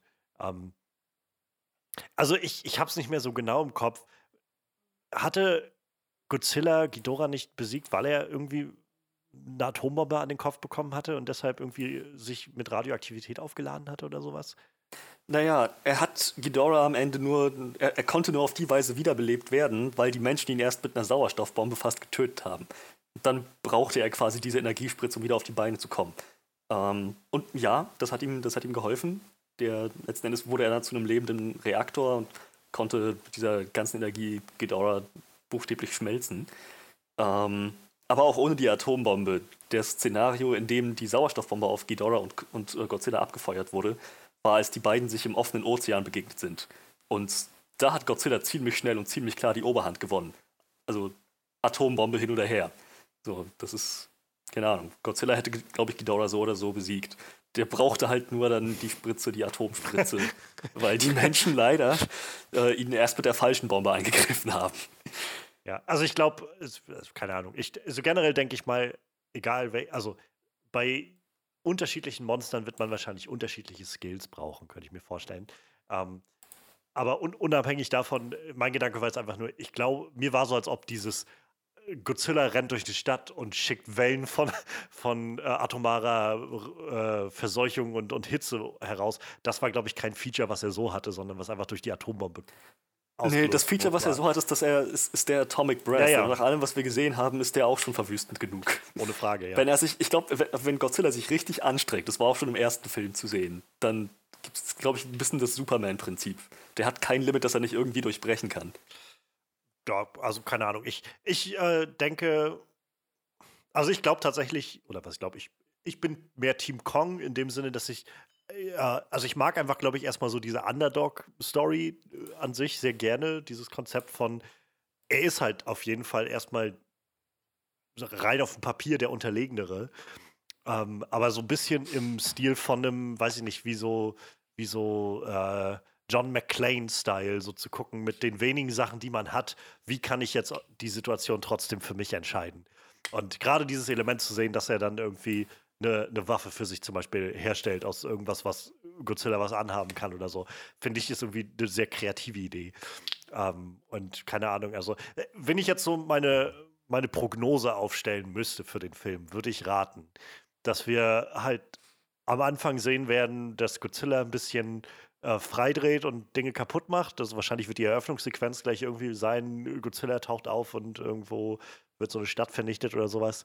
Ähm, und dann werden sie versuchen, äh, Kong irgendwie von der Insel zu holen. Und dann werden wir sicherlich so gegen Mitte des Films dieses erste Aufeinandertreffen zwischen den beiden bekommen. Und das wird, rate ich mal, so sein, wie wir es im Trailer sehen, auf diesem Flugzeugträger im Wasser. Und da wird Godzilla, denke ich, gewinnen. Also, weil es auch einfach im Wasser ist und äh, was soll Kong da groß machen? Ähm, und dann rate ich mal, wird es danach dann weitergehen und irgendwie Kong wird sich dann eine Waffe suchen und alles Mögliche und dann wird es nochmal in der Stadt dann diesen finalen Fight geben zwischen den beiden, wo ich fast damit rechne, dass Kong gewinnt. Und dann rate ich aber dann zusätzlich zu dem, also so ein bisschen das, was Manuel auch noch hm. meinte, äh, dass das aufgelöst wird. Ich denke, es wird so ein bisschen Batman wie Superman-Style sein. Es wird wahrscheinlich, also es wird einen deutigen Sieger geben, aber es wird dann danach ein, oh ja, aber dass wir uns gekloppt haben, war gar nicht notwendig, weil eigentlich ist das große Problem da drüben, nämlich Mecha Godzilla oder wer auch immer, Mecha Ghidorah oder so. Und äh, deshalb, ja, den, um den kümmern wir uns jetzt mal zusammen. Und also das wäre so meine Prognose für den Film. Und ich, also vielleicht machen sie es anders, aber ich könnte mir vorstellen, dass sie sagen, das ist ein gutes gutes Konzept, das wir hier fahren. Tja, bleiben wir gespannt. Ähm, ich bin tatsächlich mehr Team äh, Godzilla rein, was die, naja, was, was die Notwendigkeit dieser Kreatur angeht. Ähm, Kong ist si sicherlich ein sympathischerer, ein sympathischeres Monster für Menschen, aber keine Ahnung, ich glaube, glaub, die, die Welt braucht einen Godzilla mehr, als sie einen, als sie einen Kong braucht. Okay. Gut, Godzilla ist, ist das stärkere Manuel. Franchise, fertig. ja, mal, mal schauen. Ich meine, in den Original-Godzilla-Filmen tauchen ja dann noch, also Außerirdische auf, nicht im Sinne von Ghidorah, sondern so richtig mit Spaceships ja, und ja. so, meine ich, oder? Also, vielleicht kriegen wir ja auch ein bisschen mehr eine Portion davon. Also von, von so abgedrehten. Ich wollte gerade sagen, die nehmen diesen ganz, ganz abgedrehten Japano-Kram raus? Wer weiß. Vielleicht wer taucht ja auch irgendwann noch Roland Emmerichs äh, Godzilla auf und der wird dann nochmal von beiden zusammen vermöbelt oder so. ich meine, den Gag haben sie ja schon mal gebracht. So. war das ja auch Aliens, die den mitgebracht oh, so, ja, ja, ich glaube, das war Godzilla Final Ja, ja genau. Ich, ich meine, das waren auch Aliens, die den einfach auf die Erde gesäppt haben und Godzilla hat den dann einfach, also der japanische Godzilla hat den dann einfach ich glaube, die Semperoper in Sydney geklatscht oder irgendwie so. Also irgendwie so war das. Irgendwo, irgendwo ins Operngebäude von Sydney hat er den, glaube ich, mit einem ja. Schwanz ihm reingehauen oder war der direkt fertig. Ja, ich glaube, äh, man, man, sollte dazu erwähnen, ich glaube, das Ganze passiert tatsächlich in, der, in so einer Montage, wo Godzilla in jeweils zehn Sekunden immer die Monster der Aliens platt yeah, macht, yeah, die genau. davor gesetzt werden. Also es ist nicht nur der, aber es ist auch auf jeden Fall ja. der, um den es ging. ähm, ja, also ich, ich würde ich jetzt gerne sehen, wie äh, Kong einfach auch dem, äh, dem Godzilla von Roland Emmerich irgendwie so einen Sucker-Punch verpasst, wie, wie dem Godzilla. einfach, einfach, rückblickend reinschneiden in den alten Film. So diese, dieser Moment von dieser, äh, dieser Iguana-Godzilla äh, irgendwie durch diese engen Wände von New York rennt, durch, durch diese Stadtstraßen. Äh, und dann kommt er um die Ecke und dann steht auf einmal Kong und verpasst ihm so eine volle Breitseite. Ist der Film endlich früher vorbei, wenigstens das. Ähm, ja, keine Ahnung, ich mag auch einfach dieses Element, was sie in den Film jetzt, also in den Trailer reinspinnen, so dieses, ähm, jetzt stehen sich halt wirklich zwei, zwei Könige sozusagen gegenüber. Also Godzilla, der irgendwie im letzten Film so diesen Königstitel irgendwie für sich beansprucht hat und Kong, der halt einfach seit jeher der König seiner Insel ist und, und sich von da irgendwie aber auch sonst nicht für den Rest interessiert hat oder so. Und äh, das finde ich, weiß nicht, ist irgendwie ein nettes, nette Idee, dieses so, who will bow to who, so wer verbeugt sich vor wem. Ähm, und beide jetzt erstmal, glaube ich, keinen Grund sehen, sich dem anderen gegenüber zu, zu unterjochen oder sowas. Ähm, in ein feudal, äh, in ein feudalistisches System überzutreten oder so. ähm, also, weiß nicht, bringt dem Ganzen irgendwie so einen, so einen netten Esprit, so dieses Who will bow to who, finde ich. Ja, stimmt. Ich bin bloß gespannt, ob sich die, die menschlichen Begleiter dieser beiden noch kloppen oder ob die zusammenarbeiten werden. ob wir sehen, wie Millie Bobby Brown sehr, Alexander Skarsgård an den Hals Millie Bobby Brown irgendjemanden richtig verdreht. Ja, die, wie, sie, wie sie irgendwie Alexander Skarsgård an den Hals springt oder so. Hm. Rebecca Hall kloppt sich mit Kyle Chandler oder sowas. ja, Mensch, lang, lang ist nicht mehr hin. Nee, Ende März, ne? Mal gucken, Tja, was dann hier bei uns passiert, aber ja. Ja, ich denke, was war das? Wenn es nicht im Kino läuft, dann ist es auf Sky. HBO Max. Das, ob HBO die das Max. jetzt bei Sky auch, also HBO hat zwar einen Deal mit, mit Sky, aber ob die da auch die HBO Max Sachen reinbringen, wer weiß. Also, ich, zumal ich weiß auch nicht, wie die das machen, wenn die Kinos einfach noch zu sein sollten bis Ende März. Wer weiß, ein bisschen Zeit ist ja noch. Und dieser aktuelle Lockdown gilt ja jetzt noch zwei Wochen und dann mal schauen. Aber wenn man jetzt davon ausgeht, die Kinos sind dann tatsächlich noch zu, ich weiß nicht, ob dann einfach die, die ob es dann eine rechtliche Grundlage gibt zu sagen, ja, dann bringen wir das halt einfach auf einem anderen Streamingdienst oder so hier in Deutschland oder ob die Kinos da einfach rechtliche Versicherungen haben oder so, dass das eben nicht passiert. Keine Ahnung, ich glaube, das wird sich dann auswürfeln in den nächsten Wochen, was so passieren wird hier bei uns. Ja. Na gut, aber wir sind alle sehr gespannt auf diesen Film und äh, können es kaum erwarten, ihn zu Gesicht zu bekommen. Ähm, zumal ich auch ein ziemlich großer Fan von King of Monsters bin. Äh, wie, ich, wie, ich, schon mal gemeint habe, allerdings ist die Aufnahme leider verloren gegangen. Aber wir haben ja auch ähm, noch unseren, äh, also unsere volle Review zu, zu King of Monsters. Die könnt ihr euch auch immer noch mal anhören. Die ist eben auch immer noch da. Ja. Wobei ich sagen muss, dass ich den Film sogar lieber gewonnen habe seitdem. Aber ich, ich, hab, ich jetzt habe ich es ja gesagt. das gibt's ja nicht. Echauffiert. Ja, gut, dann gehen wir doch mal von den Highlights der Woche über zu unserem Kernprogramm des Tages, des Abends, äh, wie auch immer.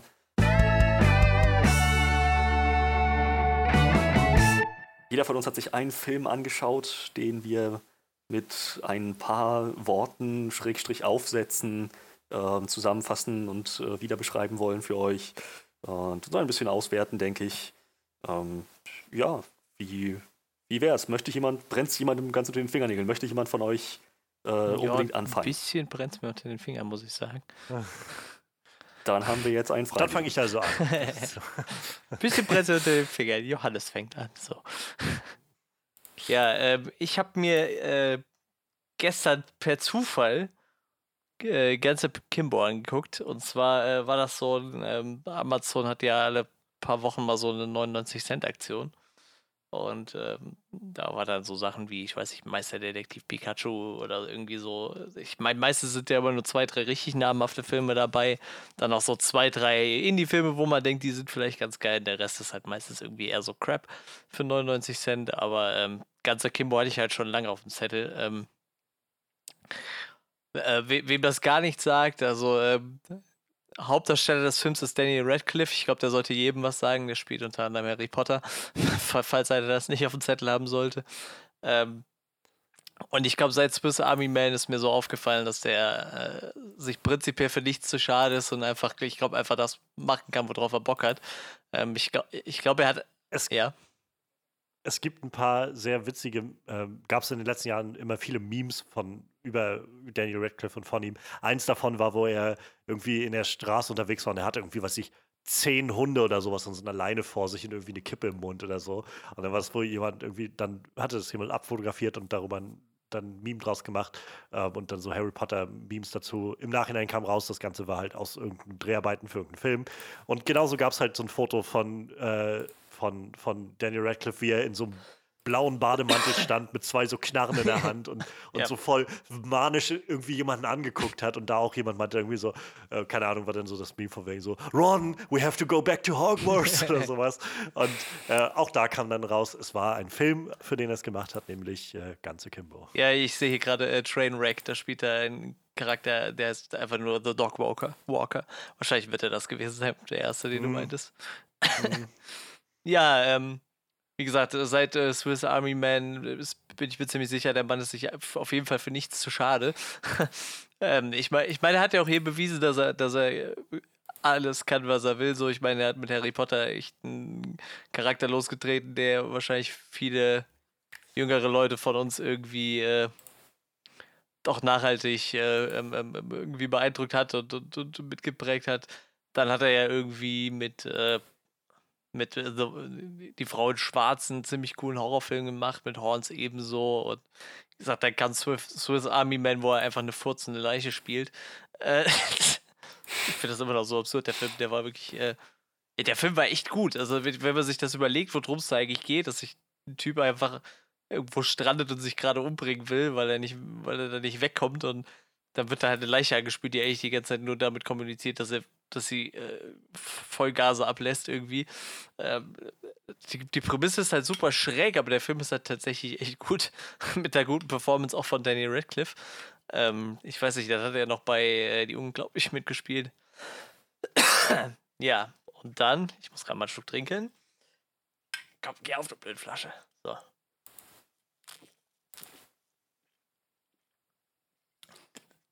Und dann habe ich irgendwann so 2019 mal einen Trailer für, für, für den Film Ganze Kimbo gesehen.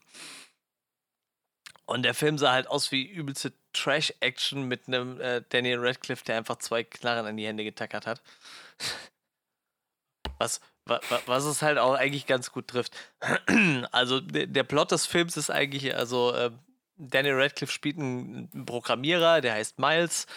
Ähm, der, er ist äh, Spieleprogrammierer, aber für so ein, ich sag mal, so ein drittklassiges Handyspiel, wo es eigentlich nur darum geht, dass den Eltern möglichst viel Geld von der Kreditkarte abgebucht wird, so von kleinen Kiddies, die das irgendwie nicht auf die Kette kriegen. So irgendwie auch mit so, so einem niedlichen Eichhörnchen als, als Maskottchen und so. Also irgendwie irgend so ein niedliches Spiel für Kinder, wo man mit Ingame-Währungen ziemlich viel Zeug kaufen kann, damit es ja viel Geld einspielt. Also so für sein Programmierer. Und ähm, er, er wohnt halt in einer recht, recht schönen Wohnung und wenn er halt abends nichts zu tun hat, dann äh, zieht er sich halt äh, so ein, so ein so ein Future Fight Club namens, namens Schism rein. Äh, da werden halt einfach immer zwei Killer aufeinander losgelassen und die müssen halt kämpfen, bis einer stirbt. Das ist halt keine gestellte Sendung, sondern das sind halt wirklich einfach zwei Killer, die aufeinander losgehetzt werden. Die werden dann mit Drohnen verfolgt und mit Kameras und äh, ja, wie gesagt, bis, bis einer stirbt und der Gewinner kriegt dann halt Ruhm und Geld.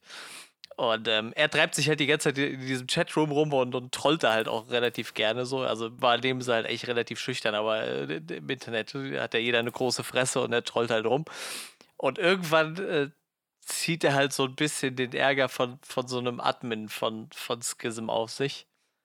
Und ja, die schicken ihm dann irgendwann eine Mail, wo halt drin steht Amateur und halt einfach nur sein, seine, sein, sein, seine IP-Adresse. Womit ihm dann auch ziemlich klar wird, so, wenn sie seine IP-Adresse haben, dann haben sie wahrscheinlich auch seine Adresse. Ja, dann klappt er halt einfach den Laptop wieder zu und denkt nicht drüber nach und so ein, zwei Tage später klingelt es halt an der Tür. Dann stehen da vier äh, schräge Gestalten, die brechen dann bei ihm in die Wohnung ein und äh, ja, äh, betäuben ihn dann und nehmen ihn mit. Dann sieht man nur noch eine Szene, wo er kurz mal wach wird. Da ist dann so ein Typ mit einem riesig langen Bohrer, der ihm gerade irgendwo in der Hand rumbohrt. dann, dann äh, schlagen sie ihn wieder bewusstlos und dann wird er halt in seiner Wohnung wach. Und äh, ja, als er sich seine Hände anguckt, merkt er halt, dass sie ihm einfach zwei Knarren an die Hände geschraubt haben. Und zwar so, dass er die Finger nicht mehr bewegen kann und die Hände auch nicht. Also das ist einfach nur komplett fest. Das Einzige, was er halt machen kann, ist die Zeigefinger bewegen, um diese Knarren abzufeuern. Ja, und dann fängt halt der Alltag an, so, ne? Also, erstmal kraft er halt gar nicht, was abgeht, merkt er nur, dass er tierische Schmerzen hat und äh, dann geht halt so Sachen los, wie er muss halt mal pinkeln, ne? Aber er hat halt zwei Knarren an den Händen. Und er hat schon aus Versehen ein Bild von seiner Wand geschossen, weil er aus Versehen diesen, diesen äh, Schussmechanismus betätigt hat, ja. Und dann muss er halt irgendwie aber versuchen zu pinkeln mit diesen zwei Knarren in der Hand. Und es gibt halt super viele so Alltagssituationen, die er einfach nicht mehr gebacken kriegt. Er hat halt keine Hose an, weil er lag halt im Bett in Boxershorts und versucht sich halt eine Hose anzuziehen. Aber wenn du halt keine Finger hast, um die Hose hochzuziehen, kriegst du halt auch keine Hose mehr angezogen. Genau. und äh, ja, er kriegt dann halt irgendwann auch den Anruf und sagt so, so, mein Freund, du bist jetzt bei uns im Spiel drin, dein Gegner ist nix. Nix ist so, äh, ich sag mal, die Championesse in dem Spiel, die bis jetzt die letzten Kämpfe alle gewonnen hat. Und so meinte so, ja, du hast jetzt 24 Stunden Zeit, die zu töten oder wir töten dich. Und ja. War das nicht Samara Genau, ganz genau. Nix wird gespielt von Samara Viewing, genau. Die spielt die Nix. Und ähm, ja, wie gesagt, er, er kommt dann mit den einfachsten Alltagssituationen nicht klar. Also bleibt ihm halt auch nichts anderes übrig als in T-Shirt, Boxershorts und er hat dann noch so einen Bademantel an. Und die einzigen Schuhe, die er noch anziehen kann, weil er also kann sich auch keine Schuhe mehr binden, sind halt so zwei Tigerpantoffeln, so riesengroße, äh, mit, mit denen halt auf die Straße zu gehen und irgendwie sich Hilfe zu suchen, weil er kann halt gerade nichts anderes mehr machen. Ja, und dann äh, trifft er halt auch das erste Mal irgendwann auf Nix und Nix ist halt vollkommen kokainabhängig. Also stellenweise schafft sie es nicht mal mehr so, sich den, oder macht sich die Mühe gar nicht mehr, sich den Geldschein aus der Nase zu ziehen. So, der steckt halt einfach in ihrer Nase. Und sie hat dann einfach irgendwie immer zwei Maschinenpistolen dabei und jagt ihn halt hinterher. Und was, was diesen Film halt so witzig macht, das ist halt, äh, es ist halt, äh, es ist kein Splatterfilm, es ist halt eher ein, ich würde sagen, ne, Action Black Comedy irgendwie. Weil, wie gesagt, er kommt halt immer wieder in irgendwelche Alltagssituationen, wo, wo er sich halt nicht mehr helfen kann, weil er nur zwei Knarren an den Händen hat. Er, erst will er halt zu zwei Polizisten gehen und will dann sagen, hier, ich brauche Hilfe, ich, ich habe hier irgendwie Probleme. Aber die Polizisten sehen halt nur einen Typ, der mit zwei Knarren in der Hand halt durch die Stadt läuft. Die raffen ja auch nicht so direkt, dass die Waffen in seine Hände festgetackert sind und der die einfach gar nicht mehr ablegen kann und meinte so, ich sehe sofort die Waffen nieder. Und so, also die typische Situation, was halt passieren würde, wenn man mit zwei Knarren in der Hand auf der Straße rumläuft. Und ja, er kann halt die Waffen nicht mehr ablegen, so die sind halt fest und dann muss er halt erstmal weglaufen und schießt aus Versehen beim Polizist in die Schulter und so. Es passiert halt sehr, sehr viele Sachen in diese Richtung irgendwie, wo er, wo er versucht, sich zu helfen. Ähm, ja, und wie gesagt, und zwischendurch kommt halt immer diese vollkommen wahnsinnige Nix um die Ecke und äh, versucht ihn halt kalt zu machen, weil es halt einfach ihr Job ist, so, ne? Und ähm, ja, ich weiß nicht, die, diese äh, Schism-Organisation, für die ist das halt quasi so der absolute Erfolg. Die haben halt so einen Chef, äh, der wird von Ned Dennehy gespielt, der heißt Richter, das ist so ein komplett tätowierter Typ, der einfach oft nur noch vollkommen wahnsinnig aussieht, der irgendwie quasi der Regisseur von diesem ganzen Ding ist und für die lohnt sich das halt so richtig, weil er halt dieser komplette Normalo ist im, im Vergleich zu den Kandidaten, die da sonst sind. Und der halt überhaupt aus seinem Leben nicht klarkommt und dann irgendwie noch versucht, alles ganz normal zu regeln, irgendwie, als wäre es ein ganz normaler Tag. Er geht halt irgendwann bei seiner Arbeit vorbei und versucht halt irgendwie mit, mit seinen äh, mit seinem besten Kumpel auf der Arbeit so noch ein bisschen irgendwie was zu managen, damit die äh, die Nix nicht die ganze Zeit sein Handy trackt und so. Dabei wird dann irgendwie sein Chef über den Haufen geballert und so. Also so, so richtig bescheuerte Sachen irgendwie. Immer, immer irgendwie, er versucht halt irgendwie einfach nur irgendwas Normales zu machen und es passiert halt nur schräger Scheiß. Er hat dann irgendwie an dem Tag eigentlich auch noch ein Date mit seiner Ex-Freundin, mit der er sich wieder versöhnen möchte und äh, kommt dann natürlich zu spät, weil er kann ja kein Auto mehr fahren und nix. Er rennt halt die ganze Zeit nur in Pantoffeln durch die Stadt. Und sie, sie will halt gerade wegfahren mit ihrem Mini und er springt halt quasi noch so durch, durch ihr Fenster und liegt dann quasi so im Fußraum von ihrem Auto und versucht ihr dann irgendwie zu erklären, dass er zwei Knarren an den Händen hat. Und im Hintergrund sieht man dann nur nix, die gerade eigentlich eine Panzerfaust auflädt und eigentlich mit der Panzerfaust abknallen will. Also, ist auf jeden Fall ein sehr, sehr humoristischer Film. Und wie gesagt, also ich glaube, Daniel Radcliffe hat irgendwann für sich entschieden, so ich mache jetzt einfach nur noch das, worauf ich Bock habe. So. Und halt, da kommen halt ernste Filme bei raus, da kommen halt coole Horrorfilme bei raus, aber manchmal kommt halt auch sowas raus, wo er einfach komplett freidrehen kann. Und ich muss sagen, der ist auch echt ein absolutes Highlight im Film. Also er spielt das echt super großartig. Einfach diesen komplett Normalo, der keine Ahnung von gar nichts hat und aber irgendwie diese Situation gezwungen ist, weil man ihm halt zwei Knarren in die Hände getackert hat. Wie gesagt, die Prämisse klingt halt total Banane irgendwie, aber er spielt es halt so ernst, dass es halt irgendwie sehr viel Spaß macht, ihm zuzugucken. Er landet nachher halt irgendwie bei einem Obdachlosen, der ihm dann hilft, aus so einer alten Kleidersammlung irgendwie eine Hose anzuziehen. Also er hat dann irgendwann noch mal wieder normale Klamotten an. Aber wie gesagt, er rennt halt bestimmt den halben Film einfach nur in Pantoffeln und Boxershorts rum und in so einem Bademantel, weil, weil halt nichts anderes reinkommt. Es ist, es ist sehr witzig. Und wie gesagt, zwischendurch über diese Alltagssituation. Er fragt ja den Obdachlosen, ob er vielleicht was zu essen für ihn hat. Da sagt er, ja, ich habe hier noch so einen Hotdog, der ist höchstens drei Tage alt, der ist noch gut, den kann man essen. Und er versucht dann halt mit diesen zwei Knarren dieses, dieses Hotdog-Würstchen aufzuheben und schmeißt halt ein paar Mal in so Pfützen auf die Straße und dem bleibt halt aber trotzdem nicht daran übrig, jetzt das jetzt zu essen, weil er hat halt gerade nichts anderes. Und eigentlich ist er auch noch Vegetarier. So. Und kriegt halt einfach so ein, so ein ranziges Würstchen angeboten. Und ja, nützt halt gerade nichts, ne? Irgendwas anderes gibt's halt nicht. Ja, und äh, es steigert sich dann irgendwann bis, bis zu so einem Twist immer weiter hoch. Und wie gesagt, wird halt immer mit so Alterssituationen gespickt. Ich hatte tatsächlich sehr viel Spaß. Also ich, ich habe halt echt auf den Film ziemlich lange gewartet. So, ich habe, wie gesagt, am Anfang mal einen Trailer gesehen und fand den schon richtig, richtig abgefahren irgendwie, diese Prämisse. Und äh, wie gesagt, eigentlich mag ich Daniel Radcliffe auch sehr gerne, so, auch, abseits von Harry Potter. Ich habe ja nicht alle Harry Potter-Filme gesehen und bin jetzt auch nicht der Riesenfan von Harry Potter, aber ich, mag den Schauspieler einfach sehr gerne und äh, Samara Viewing spielt halt diese komplett durchgeknallte Drogensüchtige halt auch ganz gut. Und äh, ich sag mal, die kriegen nachher zusammen auch noch so eine echt nette äh, Vendetta gegen diese Hauptorganisation. Also es ist halt echt ein, schöner Film, mit, mit einem, der sich von vorne bis, bis zum Ende irgendwie nett durchzieht. Wie gesagt, ich, ich, ich, ich fand das sehr gut. Ich hatte sehr, sehr viel Spaß. Der Film geht knapp 90 Minuten. Der Regisseur, der Name hat mir nichts gesagt, der heißt Jason Lee Holden. Ähm, ich habe aber gesehen, der hat Death Gasm gemacht. Ich glaube, den habe ich auch mal gesehen. Das ist so ein, äh, so ein Death Metal äh, Horror-Comedy-Film war das irgendwie. Der äh, war auch ganz lustig auf jeden Fall. Wenn es der Film ist, den ich im Kopf habe. Ja, ähm. Ich muss ganz ehrlich zugeben, ich habe ich habe keinen anderen Daniel Radcliffe-Film gesehen, außer Harry Potter. Das sind die einzigen Daniel Radcliffe-Filme, die Muss, ich Musst du echt mal machen. Also der, der hat halt, wie gesagt, äh, Swiss Army Man ist halt von der Prämisse auch super schräg, weil er, wie gesagt, diese, diese furzende Leiche da spielt. Aber auch der ist halt vollkommen großartig. Dann hier bei ähm, ähm Die, die Unfassbaren 2 noch so, hat er den, so einen Bösewicht gespielt, fand ich auch total gut. Also der ist halt echt ein überzeugend guter Schauspieler auch außerhalb von diesem Harry Potter-Ding, ne? Und wie gesagt, Die Frau in Schwarz ist ein ziemlich guter Horrorfilm. Horns war, glaube ich, auch ziemlich gut. Das Einzige, was ich weglassen würde, ist Viktor Frankenstein. Also den fand ich ziemlich schäbig irgendwie. Der war nicht so geil mit, obwohl der echt gut besetzt war. Der spielt eher den Igor, also den, den Gehilfen von Frankenstein und ähm, ähm, ähm, ähm, ähm wie heißt er? James McAvoy spielt halt äh, Victor Frankenstein. Also ist tatsächlich sehr gut besetzt, aber der Film selber war nicht so gut. aber wie gesagt, ist er echt ein guter Schauspieler und wie gesagt, der sich halt ähm, in manchen Dingen halt auch für nichts zu schade. Der macht halt gerne mal ein bisschen was Abgefahrenes nebenbei. Ich glaube, der hat halt schon eine Menge durchgemacht. Also, ich, wenn ich mich recht erinnere, hatte der ja, glaube ich, schon als der hat ja, glaube ich, viel Theater auch gemacht, so nach Harry ja. Potter irgendwie die Zeit. Und hatte dann, glaube ich, auch, war dann in, in Rehab, so auf äh, Entzugs, Klinik, glaube ich, weil der auch schon dann mit, mit Alkohol Probleme hatte und so. Ähm, also ich will mich jetzt, Gott, ich will jetzt hier nichts Falsches in die Welt setzen, aber mir ist so, als ob ich das damals irgendwie gelesen hätte, dass der halt, naja, wie das auch meistens, glaube ich, so ist mit Kinderdarstellern und wenn du da zu schnell so erfolgreich wirst und so und äh, so vergöttert wirst auf der ganzen Welt, ähm, dann, dann kann das, glaube ich, schnell aus dem Ruder gelaufen, aus dem Ruder laufen.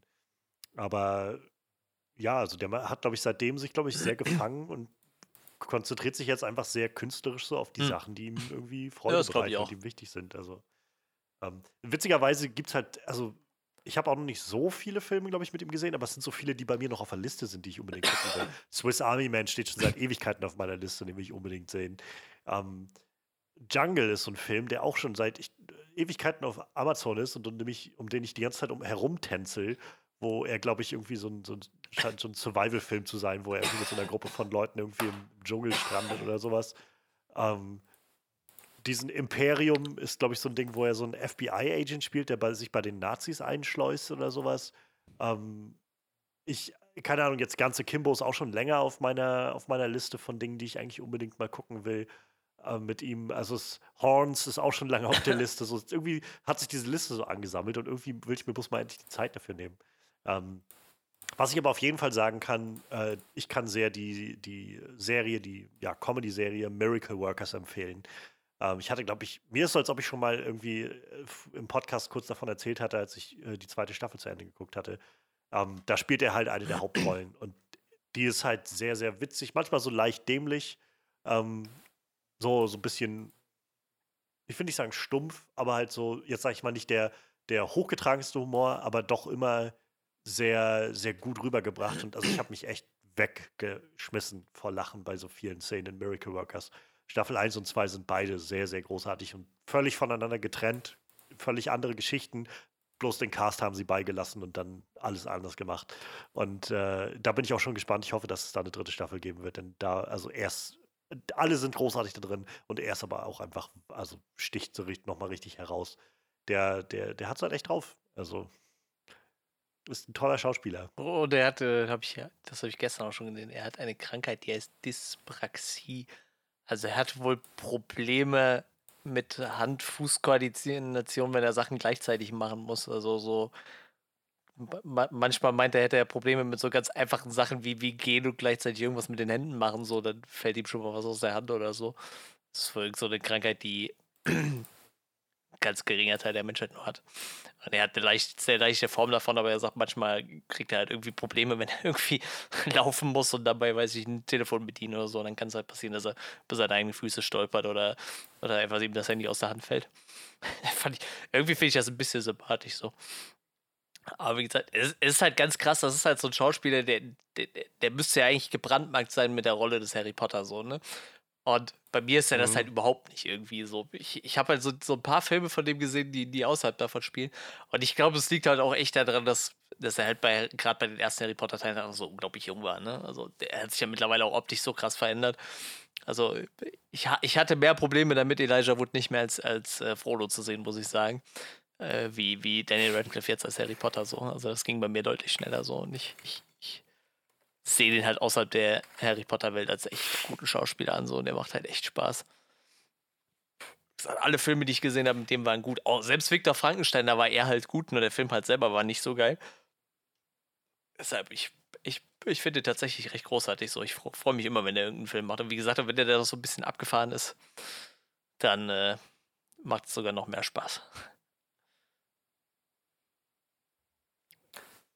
Mensch, Mensch. Ja, also anscheinend ein empfehlenswerter Ja, wie gesagt, wenn, er, wenn er nochmal für 99 Cent drin ist, ich habe geguckt, Stand heute ist das schon nicht mehr, dann äh, kann man sich den ruhig mal mieten so. Man kann sich den natürlich auch gerne kaufen. Also der ist es auf jeden Fall wert. Ich werde mir den auf jeden Fall noch zulegen, so. Der muss auf jeden Fall meine Sammlung.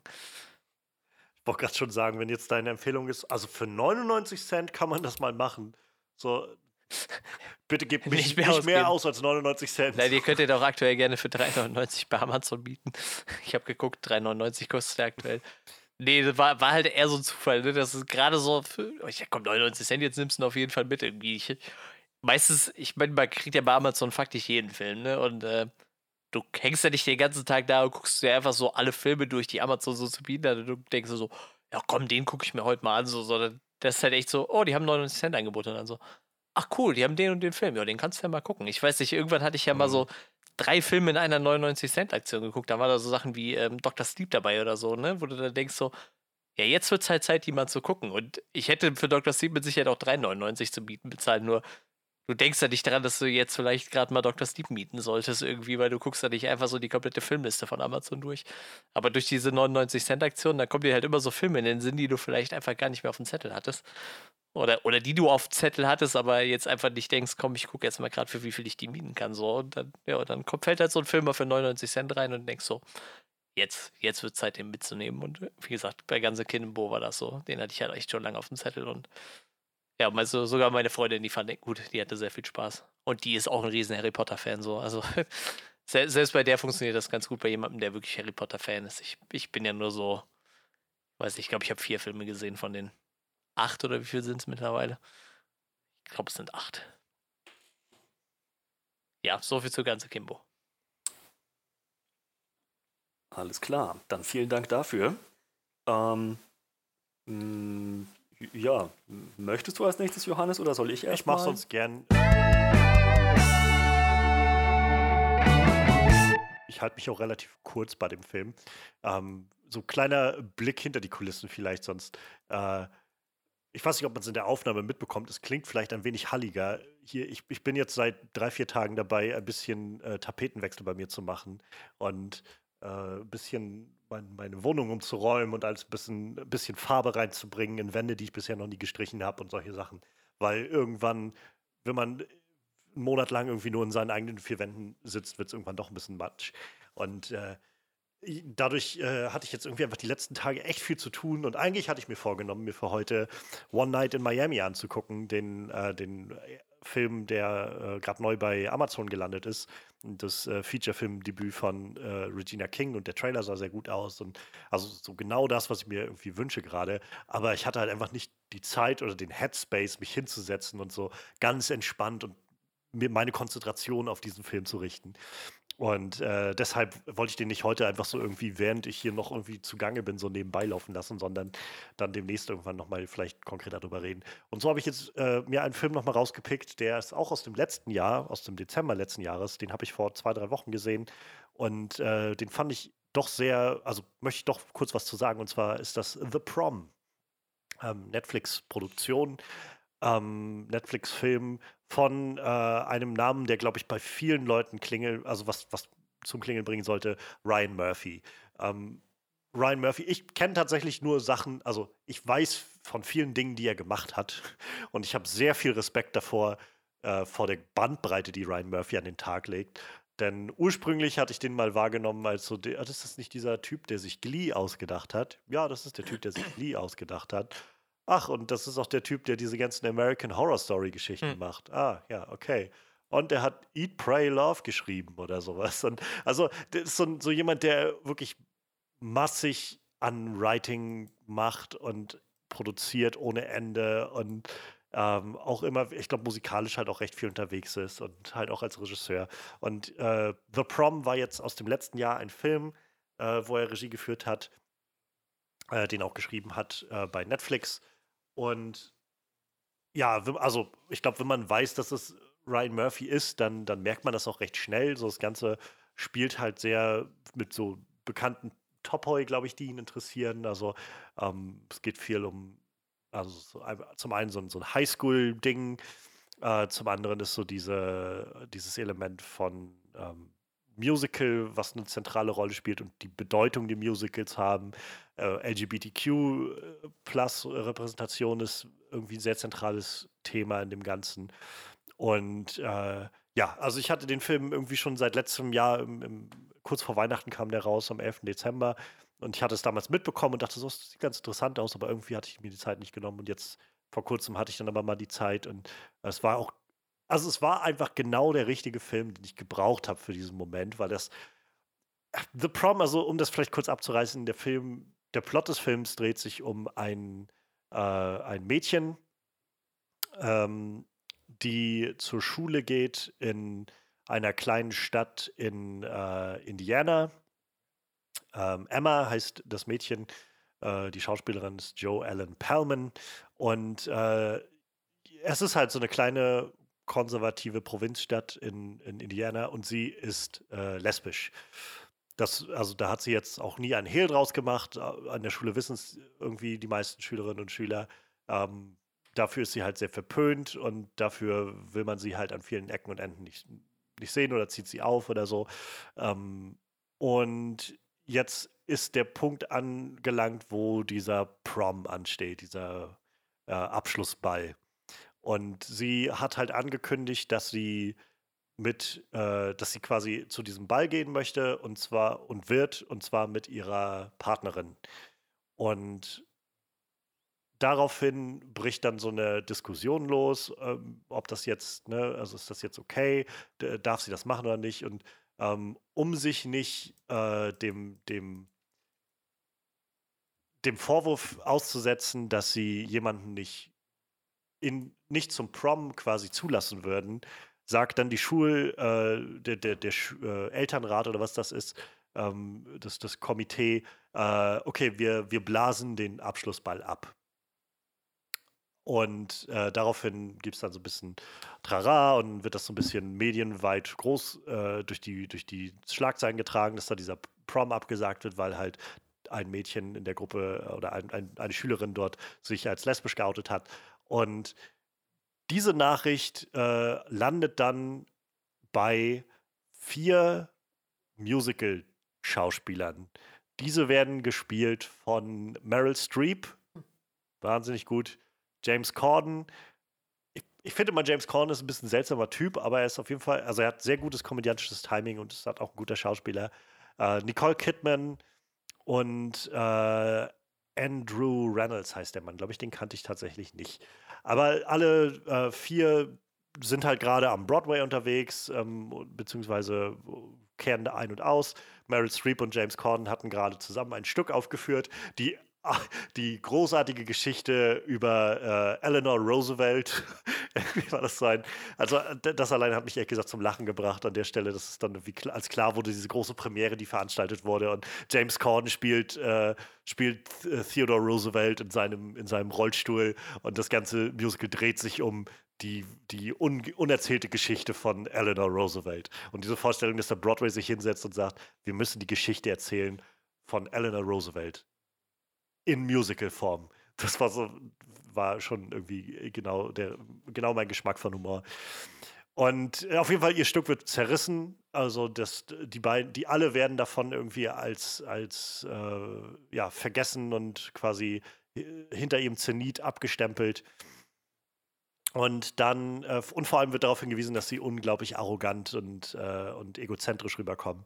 Und dann flattert halt diese Nachricht bei ihnen ein, dass sie äh, dass da diese, diese Ungerechtigkeit passiert, wo diese wegen, äh, wo dieser Prom, Prom abgesagt wird, ähm, mit der mit der Begründung im Prinzip, dass mit der unoffiziellen Begründung, dass, dass äh, die eine Schülerin halt lesbisch ist. Und dann sagen sie, okay, wir, wir fahren da runter, wir regeln das Ganze und damit haben wir eine super Publicity-Nummer, um nicht mehr als die Arschlöcher dazustehen. Und das ist im Prinzip die Prämisse des Films. Und dann fahren die vier runter und platzen dann da mitten in die Schule rein und fangen ständig einfach an zu singen, wenn die Leute irgendwie, was zur Hölle passiert jetzt hier gerade?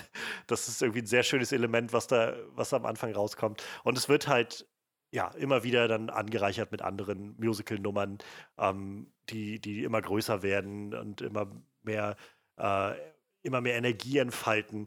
Die Story wird halt vorangebracht, dass sie dann äh, durchboxen, dass doch ein Prom veranstaltet werden muss und äh, dann im nächsten Schritt halt, wie sie äh, Emma darauf vorbereiten, zu diesem Prom zu gehen und sich viel halt so ein bisschen um, um das Leben als äh, lesbische Frau oder als lesbisches Mädchen drehen und die anderen, also die Schauspieler auch dann so ein bisschen davon sich erzählen. James Corns Schauspieler, also den er da spielt, ähm, der ist halt auch schwul und ähm, dadurch äh, gibt es dann da irgendwie so kleinere Geschichten, die auch diese Schauspieler mit sich bringen. Und alles von den ganzen Sachen, die da passieren. Es ist alles sehr seicht, sag ich mal. Es ist alles recht.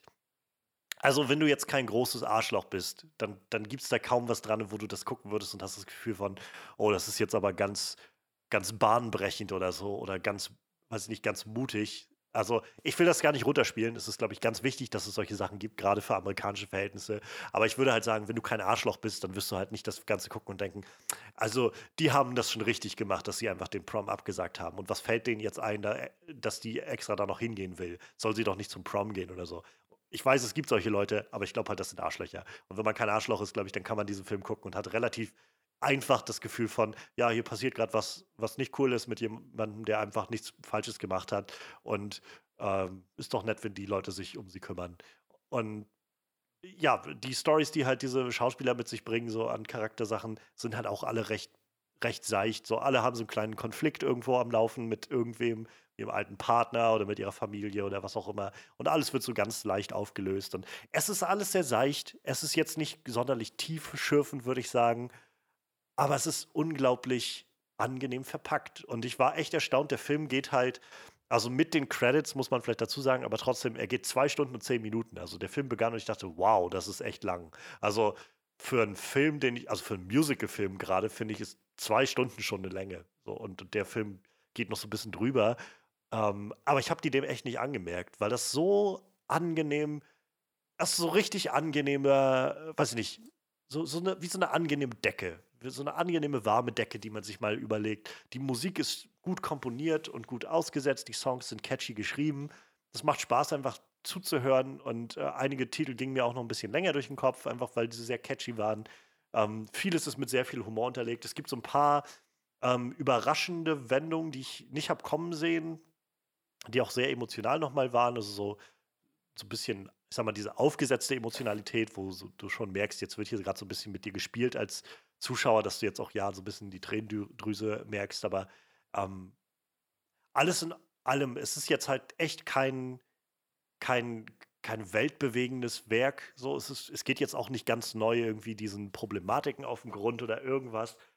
Aber es nimmt diese Thematik und stellt sie eben ins Zentrum und spinnt darum einfach eine sehr schöne Wohlfühlgeschichte. Und manchmal tut es einfach echt gut, genau so eine Geschichte zu sehen, wo es einfach, wo es ein Happy End gibt, wo am Ende irgendwie alle rauskommen und haben eine Lektion gelernt, die halt der Zuschauer sich von Anfang an zusammenreimen kann, aber wo es trotzdem gut tut, das zu sehen, wie die alle da hinkommen. Ähm, und es hilft halt natürlich, wenn du einfach so einen Cast hast. Also ich, ich will nicht wissen, äh, wie teuer dieser Film war, allein dafür, dass du Meryl Streep castest. Also, und dann auch Nicole Kidman. Und selbst Nicole Kidman ist so eine Figur, die sie da spielt, die verhältnismäßig wenig noch zu tun hat von allen Schauspielern, die da auftauchen. Ähm, wo ich halt rate, dass sie nicht viele Drehtage hatte, aber es ist halt Nicole Kidman, die da irgendwie bei ist. Und keine Ahnung, also ich, äh, die, die reißen nochmal ganz viel raus, die Schauspieler einfach mit ihren Performances. Aber auch gerade die äh, Joe Allen Pellman, die die Emma spielt im Zentrum, ist halt sehr sympathisch und macht das sehr, ähm, sehr überzeugend, sehr authentisch. Die ist auch, glaube ich, selbst bisexuell, meine ich, oder, oder lesbisch. Ich hatte es jetzt, also ich hatte es damals gelesen, als ich den Film geguckt hatte, vor ein, zwei Wochen. Ähm, und dass das ein richtig enormer, krasser Casting-Prozess war, wo sie irgendwie tausende Leute also, äh, gescannt haben, ge geprüft haben und letztendlich äh, dann auf sie kamen. Und äh, ja, also es ist, es ist einfach ein sehr angenehmer, schöner Film, der einem so ein bisschen, so ein kleines bisschen Hoffnung gibt Hoffnung spendet für so die Menschheit und dafür, dass man so, so ein bisschen dieses Ideal lebt, was Musicals halt einfach generell machen, würde ich sagen. Also ob es jetzt die, ähm, die Disney-Musicals sind oder einfach generelle große Musicals oder sowas. In den meisten Fällen einfach ob des, des Genres und der Art und Weise, wie es darum geht, dass Leute einfach ständig in Gesang ausbrechen und so.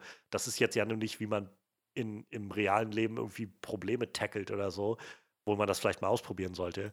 Ähm, dann, da, sondern es ist halt einfach so, ein, so, eine abstrakte Form von, von Leben, was da stattfindet. Und das ist eben so eine Art, wie dieser Film das ausspielt, wo man am Ende irgendwie da landet, wo man sich wünscht, dass man landet und auf dem Weg dahin einfach eine sehr wohlige, unterhaltsame, lustige, hin und wieder ein bisschen emotionale Reise hat. Also ich, äh, ich, ich kann halt The Prom einfach nur empfehlen, wenn man echt mal so einen Abend hat von, ich will jetzt nicht die schwerste Kost haben ähm, und ich will jetzt einfach so ein bisschen trotzdem was, was, was gut gemachtes haben, sag ich mal. Du merkst halt schon, es ist enorm viel Production Value drin, also was sie da an, auf die Beine stellen an Kulissen und an Choreografien und so ist echt wirklich, wirklich Wahnsinn. Ähm, aber es ist halt alles gut verdaulich und das, das, weiß ich nicht, ist auch mal gut. Ich finde, solche Filme haben halt auch eine, eine sehr gute Existenzberechtigung. Ähm, und insofern kann ich nur sagen, wenn man mal so, ein, so, eine, so, ein, so eine Phase hat, wo es einfach alles ein bisschen viel ist oder so, oder man einfach auch einfach mal abschalten will, dann ist The, The Prom eigentlich ein ganz guter Kandidat dafür. Ähm, Bonus-Menschen, Keegan Michael Keel spielt eine Rolle in dem Film, also so eine Nebencharakterrolle, die recht weit durch den Film durchgeht. Und wie immer ist Keegan Michael Keel einfach wahnsinnig witzig. Also ähm, mir fehlen mir fehlt manchmal so ein bisschen Key and Peel, So diese, ich, manchmal frage ich mich, ob die beiden sich nicht vielleicht doch nochmal zusammensetzen und nochmal so, ein, so, ein, so eine Sketch-Show irgendwie neu aufleben lassen oder einfach einen neuen Film zusammenschreiben oder sowas. Ja, ich habe eigentlich Bock, die beiden wieder zusammenzusehen, aber einfach nur Keegan, äh, Michael Key zusammen, Keegan Michael Key zu sehen in dem Film, war schon wieder sehr, sehr schön. Also ja, The Prom von mir äh, sehr schöne Wohlfühl Musical Comedy kann man auf jeden Fall sehr gut gucken. Nice, nice. Fragen Nö, dazu, Manuel? Tatsächlich nicht. Ja, meinerseits auch nicht. Das war, das war, das war sehr, sehr concise. Ähm, dann vielen Dank dafür. Gerne, gerne. Und dann würden wir uns auch schon dem letzten Film äh, des Tages, dem letzten Flashlight des Tages äh, widmen. Das wird auch die letzte Aktion für, diesen, für diese Folge, für diese Podcast-Folge sein. Ähm, ich hatte nämlich in letzter Zeit so einen kleinen Horrorfilm-Marathon hinter mich gebracht. Irgendwie steht mir der Sinn gerade sehr danach. Ich habe wirklich gute Sachen gesehen. Ähm, ich habe ich hab The Thing gesehen. Ich habe den, äh, das, das 2000, was war das? 17? Re Remake oder quasi Prequel? Von wann war das? Irgendwie die, die, so um den Dreh rum muss das gewesen sein, ja. So 2014? 2014, glaube ich. Ähm, habe ich gesehen. Äh, Alien vs. Predator, Alien habe ich gesehen. Ich habe. Ähm, 2011. Äh, ich habe schon, schon ein bisschen her. 2011, meine Ja. Güte. ähm, ja, genau. Ich habe Alien vs. Predator nochmal gesehen. Ich habe äh, The Blair Witch Project gesehen und das 2016 Sequel, wenn man es, ja, es ist doch recht ein Sequel, Blair Witch. Und keine Ahnung, wie ich so da durchgeklickt bin, durch alles, was Netflix und Amazon Prime so zu bieten hatten, wurde mir irgendwann auch ähm, The Witch vorgeschlagen. Und zwar bei Amazon Prime, wenn ich mich richtig erinnere. Gab es allerdings nur zum Kaufen oder Ausleihen. Ich habe es bei Netflix eingegeben. Und tatsächlich, das war an einem Mittwoch und zwei Tage später, am Freitag, es war schon angekündigt, wird es dann bei Netflix veröffentlicht werden. Da habe ich mir gedacht, Mensch, das, das lasse ich mir doch nicht entgehen. Also habe ich The Witch geguckt. 2015 Regie führt Robert Eggers, ähm, der mittlerweile durch einen anderen Film auch äh, gut, Lighthouse. äh, gut ins, ins Spotlight gekommen ist. The Lighthouse, der Leuchtturm. Ähm, ebenfalls sein Film, ebenfalls unter seiner Regie. Und äh, ja, abgesehen von The Witch und äh, The Lighthouse hat er, er hauptsächlich so Videoshorts gemacht, noch keine größeren Auftritte in Hollywood. Äh, The Witch ist also quasi sein, sein erster, ja, größerer, quasi Blockbuster, wenn man will, oder Ho Horror-Hollywood-Flick. Ähm, wie auch immer man das sehen möchte. Es ist, es, es ist ein Horrorfilm, tatsächlich in erster Linie weniger vom, von der Machart äh, her, weniger von, äh, von den Traditionen des Horrorfilms über Body Horror, über Jumpscares, was man nicht da alles hatte, sondern viel mehr von der Atmosphäre her ein Horrorfilm. Sehr, sehr interessanter Film, sehr, sehr interessant gemacht. Es spielt, äh, um das ganz kurz abzureißen, in den 1630er Jahren in äh, Neuengland, also britisch-Kolonialamerika, kurz nach dem Eintreffen oder ein paar Jahre nach dem Eintreffen der ersten Siedler.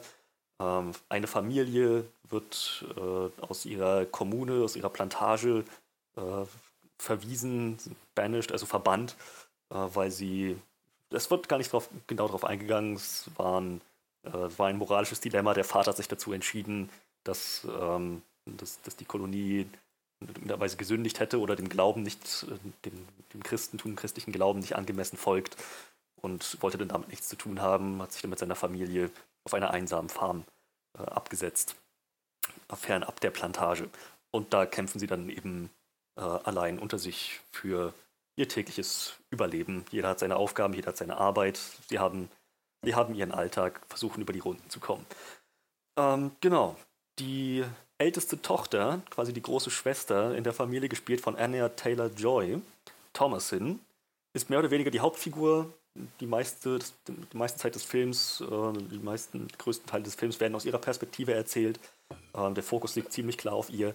Aber die ganze Familie hat, äh, jeder einzelne, jedes einzelne Mitglied hat so seine, seine Rolle zu tragen. Ähm, der Vater ist, wie gesagt, ein sehr, sehr streng gläubiger Christ, der ähm, dem, dem der Glaube oder das, das, das Folgen dem Wort des Wortes Gottes äh, an erster Stelle steht. Das hat für ihn oberste Priorität. Ähm, es zieht sich durch den ganzen Film durch. Das ist ähm, der einzige Grund, warum er da überhaupt für irgendwas kämpft, für seine Familie, für das Überleben, ähm, für diese neue Welt, ist in erster Linie, dass er Gott äh, gefallen möchte. Dass er ein sehr gottesfürchtiger Mensch, ähm, das ist, das ist sein, sein Lebensinhalt in erster Linie. Ähm, alles, was er in seinem, in seinem Alltag macht, alles, was er tut, alles, was er vorhat, alles, was er plant, ist immer mit dem Hintergedanken, ähm, ich tue das, um unseren Herrn zu loben, um unseren Vater zu ehren. Also das ist Religion und Christentum gerade ist, ist was, was sich sehr durch den ganzen Film durchzieht. Äh, zum einen mit den Charakteren, als, also zum anderen auch symbolisch an vielen Stellen. Mehr werde ich dazu erstmal gar nicht sagen.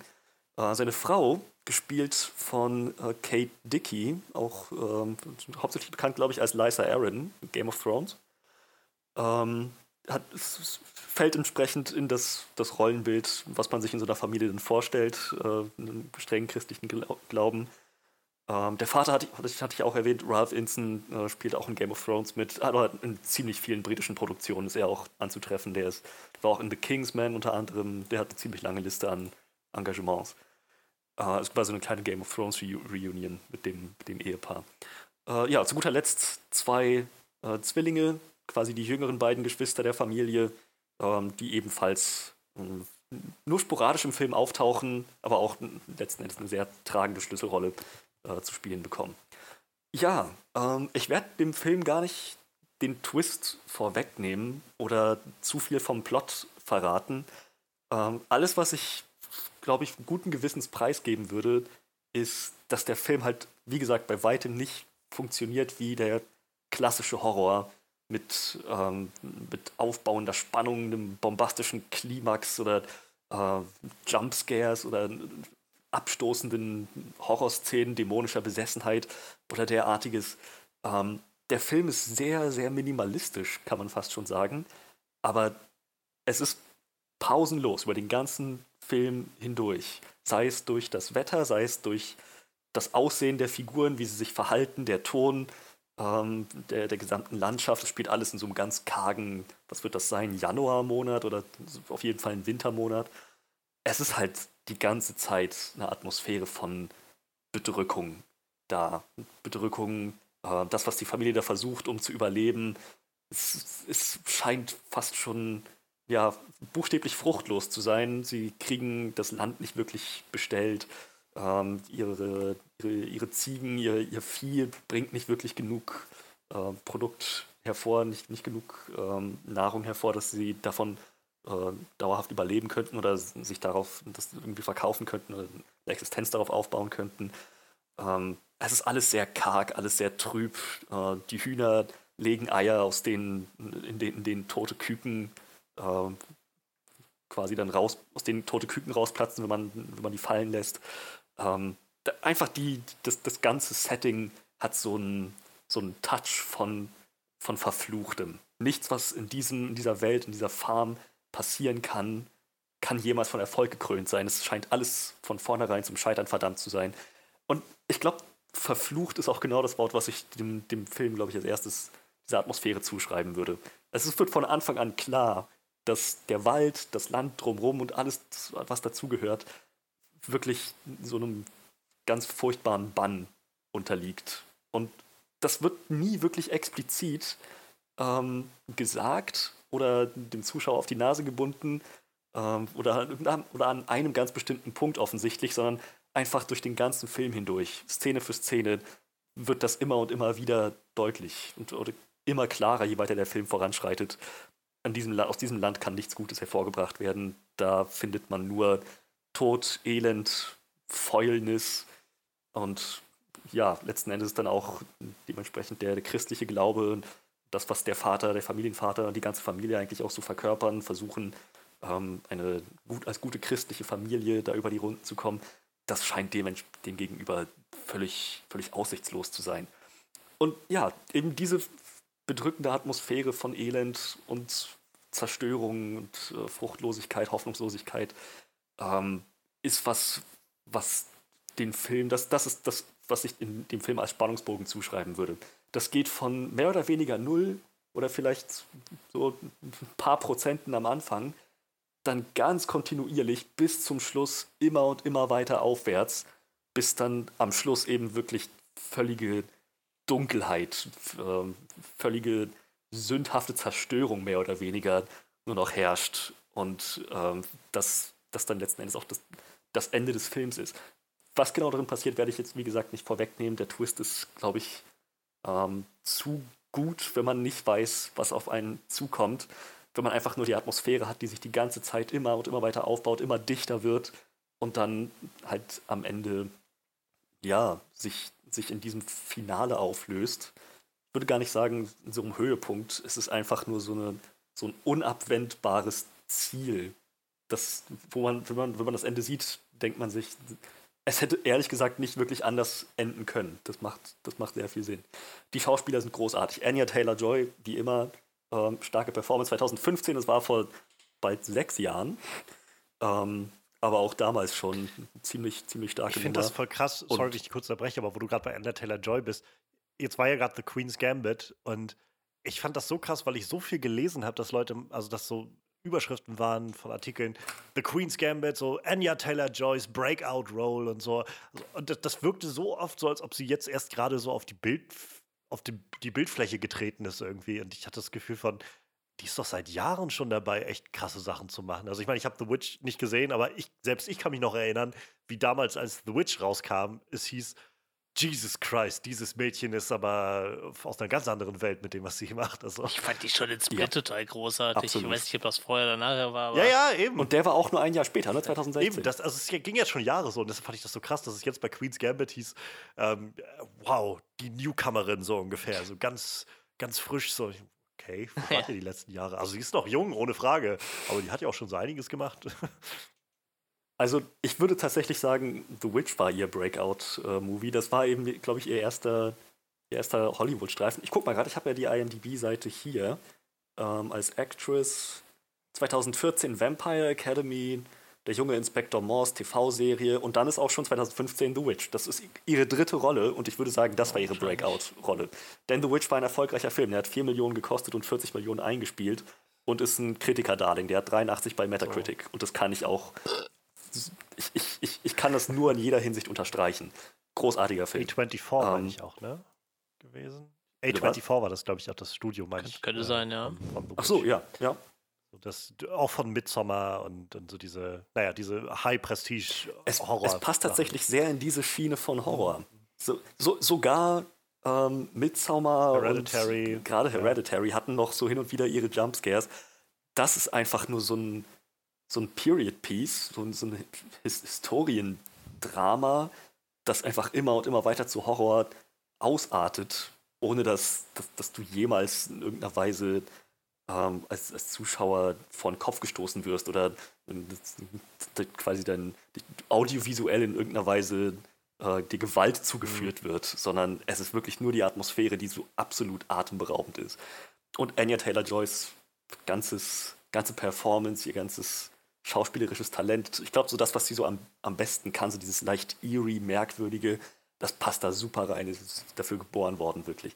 Ähm, ja, und ich, wie gesagt, ich kann den Film nur aller, aller wärmstens empfehlen. Auch für Leute, die generell nicht so viel mit Horror äh, zu tun haben. Wie gesagt, wir haben keine dämonische Besessenheit, keine Exorzismen, kein Body-Horror, äh, kein Splatter, nichts dergleichen. Es ist wirklich einfach nur ein faszinierendes Drama mit äh, einer packenden Atmosphäre und einer sehr, sehr interessanten äh, Symbolik zwischen dieser Dunkelheit, Finsternis, Sünde und wie viel dann noch Moral und Glaube in, in so einer Welt, in so einem Fleckchen Land wert sind, in, in dem eigentlich alles zum Verderben verdammt ist. Ja, ähm, dem, dem, ja, dem würde ich das würde ich einfach mal direkt äh, so stehen lassen. The Witch war toll. Ich habe nicht erwartet, dass ich den Film so toll finde. Und ich war sehr froh zu sehen, dass äh, ich nicht allein damit stand, ähm, dass der auch insgesamt. Ich habe den auch vor ein paar Wochen erst gesehen, also glaub, tatsächlich. Ich würde das aber auch so unterschreiben. Ich fand den auch ziemlich gut. Schon schlecht. Ich glaube, so Robert Eggers, Robert Eggers hat im Moment so eine, ähm, hat so, so einen großen Fanclub sich geschaffen mit den zwei Filmen, die er bisher gemacht hat. Ähnlich wie Ari Aster finden. Also ich glaube, das ist kein Zufall, dass die das A24 genau diesen Leuten auf einmal die Bühne bietet dafür. Für so ein, mhm. Also ich stecke da ja nun nicht drin. Ich habe immer das Gefühl, dass ich das nur von außen so ein bisschen mitkriege und das ist, ist so mein Gefühl. Äh, vielleicht habt ihr da noch einen anderen Eindruck, aber dass es so in der Horror-Community in den letzten Jahren definitiv so, ein, so eine große Debatte darum gibt, in welche Richtung sich gerade Dinge entwickeln und ob das jetzt, also ich, ich lese halt ganz viel an, an positiver Reaktion auf so Sachen wie The Witch, auf äh, gerade auch äh, The Lighthouse, auf äh, Hereditary und Midsommar und so. Und gleichzeitig lese ich aber auch immer wieder davon, dass Leute sagen, das ist aber kein echter Horror. Also das ist vielleicht im besten Fall ein Psychothriller oder sowas, aber das ist kein Horror, den ihr da macht, so ungefähr. Und sche scheinbar gibt es da so, so, einen großen Zwist im Moment, in, äh, ist so mein Gefühl in, meine, in meiner Wahrnehmung. Und das finde ich irgendwie ganz spannend. Ähm, und äh, ich glaube, Robert Eggers hat es einfach nur geschafft, so mit, mit The, The Witch sich so einen sehr großen äh, so, so, so, einen sehr großen ersten Splash zu machen. Und The Lighthouse ist ja dann, keine Ahnung, ich glaube, der Mann hat scheinbar ein Fable für so diese Period Pieces. The Lighthouse ist ja auch alles nur zwei Leute, irgendwie Willem Dafoe und Robert Pattinson, die in so einem alten Leuchtturm eingesperrt sind und so langsam den Verstand verlieren. Und alles gefilmt in so einem alten, ich glaube, fast so, ist es quadratisches Filmformat, wie man es irgendwie vor, 4 zu 3, vor ja. 80 Jahren benutzt hat oder so. Ich glaube, es ist sogar noch das Format ja. davor, glaube ich, oder so. Also ich weiß es nicht mehr genau, aber es ist alles noch schwarz-weiß und richtig. Und ich habe es nicht gesehen, aber da soll wohl auch viel so ein bisschen so Lovecraftian Horror irgendwie einfließen. Also so diese so ein bisschen, weiß ich nicht, nihilistischer kosmischer Horror oder sowas in der Art. Also die Leute, die irgendwie äh, irgendwo am Wasser da den Verstand verlieren und von, von Meerjungfrauen träumen oder sowas. Ähm, und jetzt sehe ich gerade so sein nächster Film, The Northman Viking Revenge Saga set in Iceland at the turn of the 10th century. Also auch wieder Period Piece. Und meine Güte, was für ein Cast. Anya Taylor-Joy, Alexander Skarsgård, Nicole Kidman, Ethan Hawke, Willem Dafoe, Ralph äh, Ineson, Ineson wieder, Kate Dickey wieder. Also hier holt er jetzt scheinbar so alles zusammen, was er, was er aus den letzten zwei Filmen schon benutzt hat. Und Björk ist dabei. Okay. Isländische äh, Künstlerin Björk. Tja, aber nochmal, um zurück auf das Genre-Thema zu kommen. Letzten Endes äh, finde ich genauso spannend, aber ich denke halt, Genre ist vielleicht am Ende auch eher ein Spektrum ja. als was, was man in Schubladen aufteilt. Ich sehe keinen Grund, warum es nicht irgendwo einen fließenden Übergang geben könnte zwischen Period Piece als Setting und dann eben Psychothriller, Schrägstrich Horror und irgendwas dazwischen verortet. So, ähm, das, das ganze Ding ist, wenn, wenn, ich, wenn ich ehrlich sein will, im Zentrum steht nicht die böse Magie, sondern im Zentrum steht sehr der menschliche Konflikt, mhm. das Elend, was in dieser Situation dann so hervorkommt und, und wie, wie diese Familie damit umgeht. Das ist ehrlich gesagt, nur diesen Satz allein könnte ich nehmen und hätte ich schon zigfach auch über Hereditary gelesen also wirklich eins zu eins dieses, es geht nicht um das Böse, sondern es geht um die Familie mit ihren Zwistigkeiten und ihren Problemen, die sie im Zentrum haben, so ungefähr. Und daraus speist sich dann der ja. Horror im Großen und Ganzen. Das, das stimmt auch. Das stimmt auch tatsächlich so.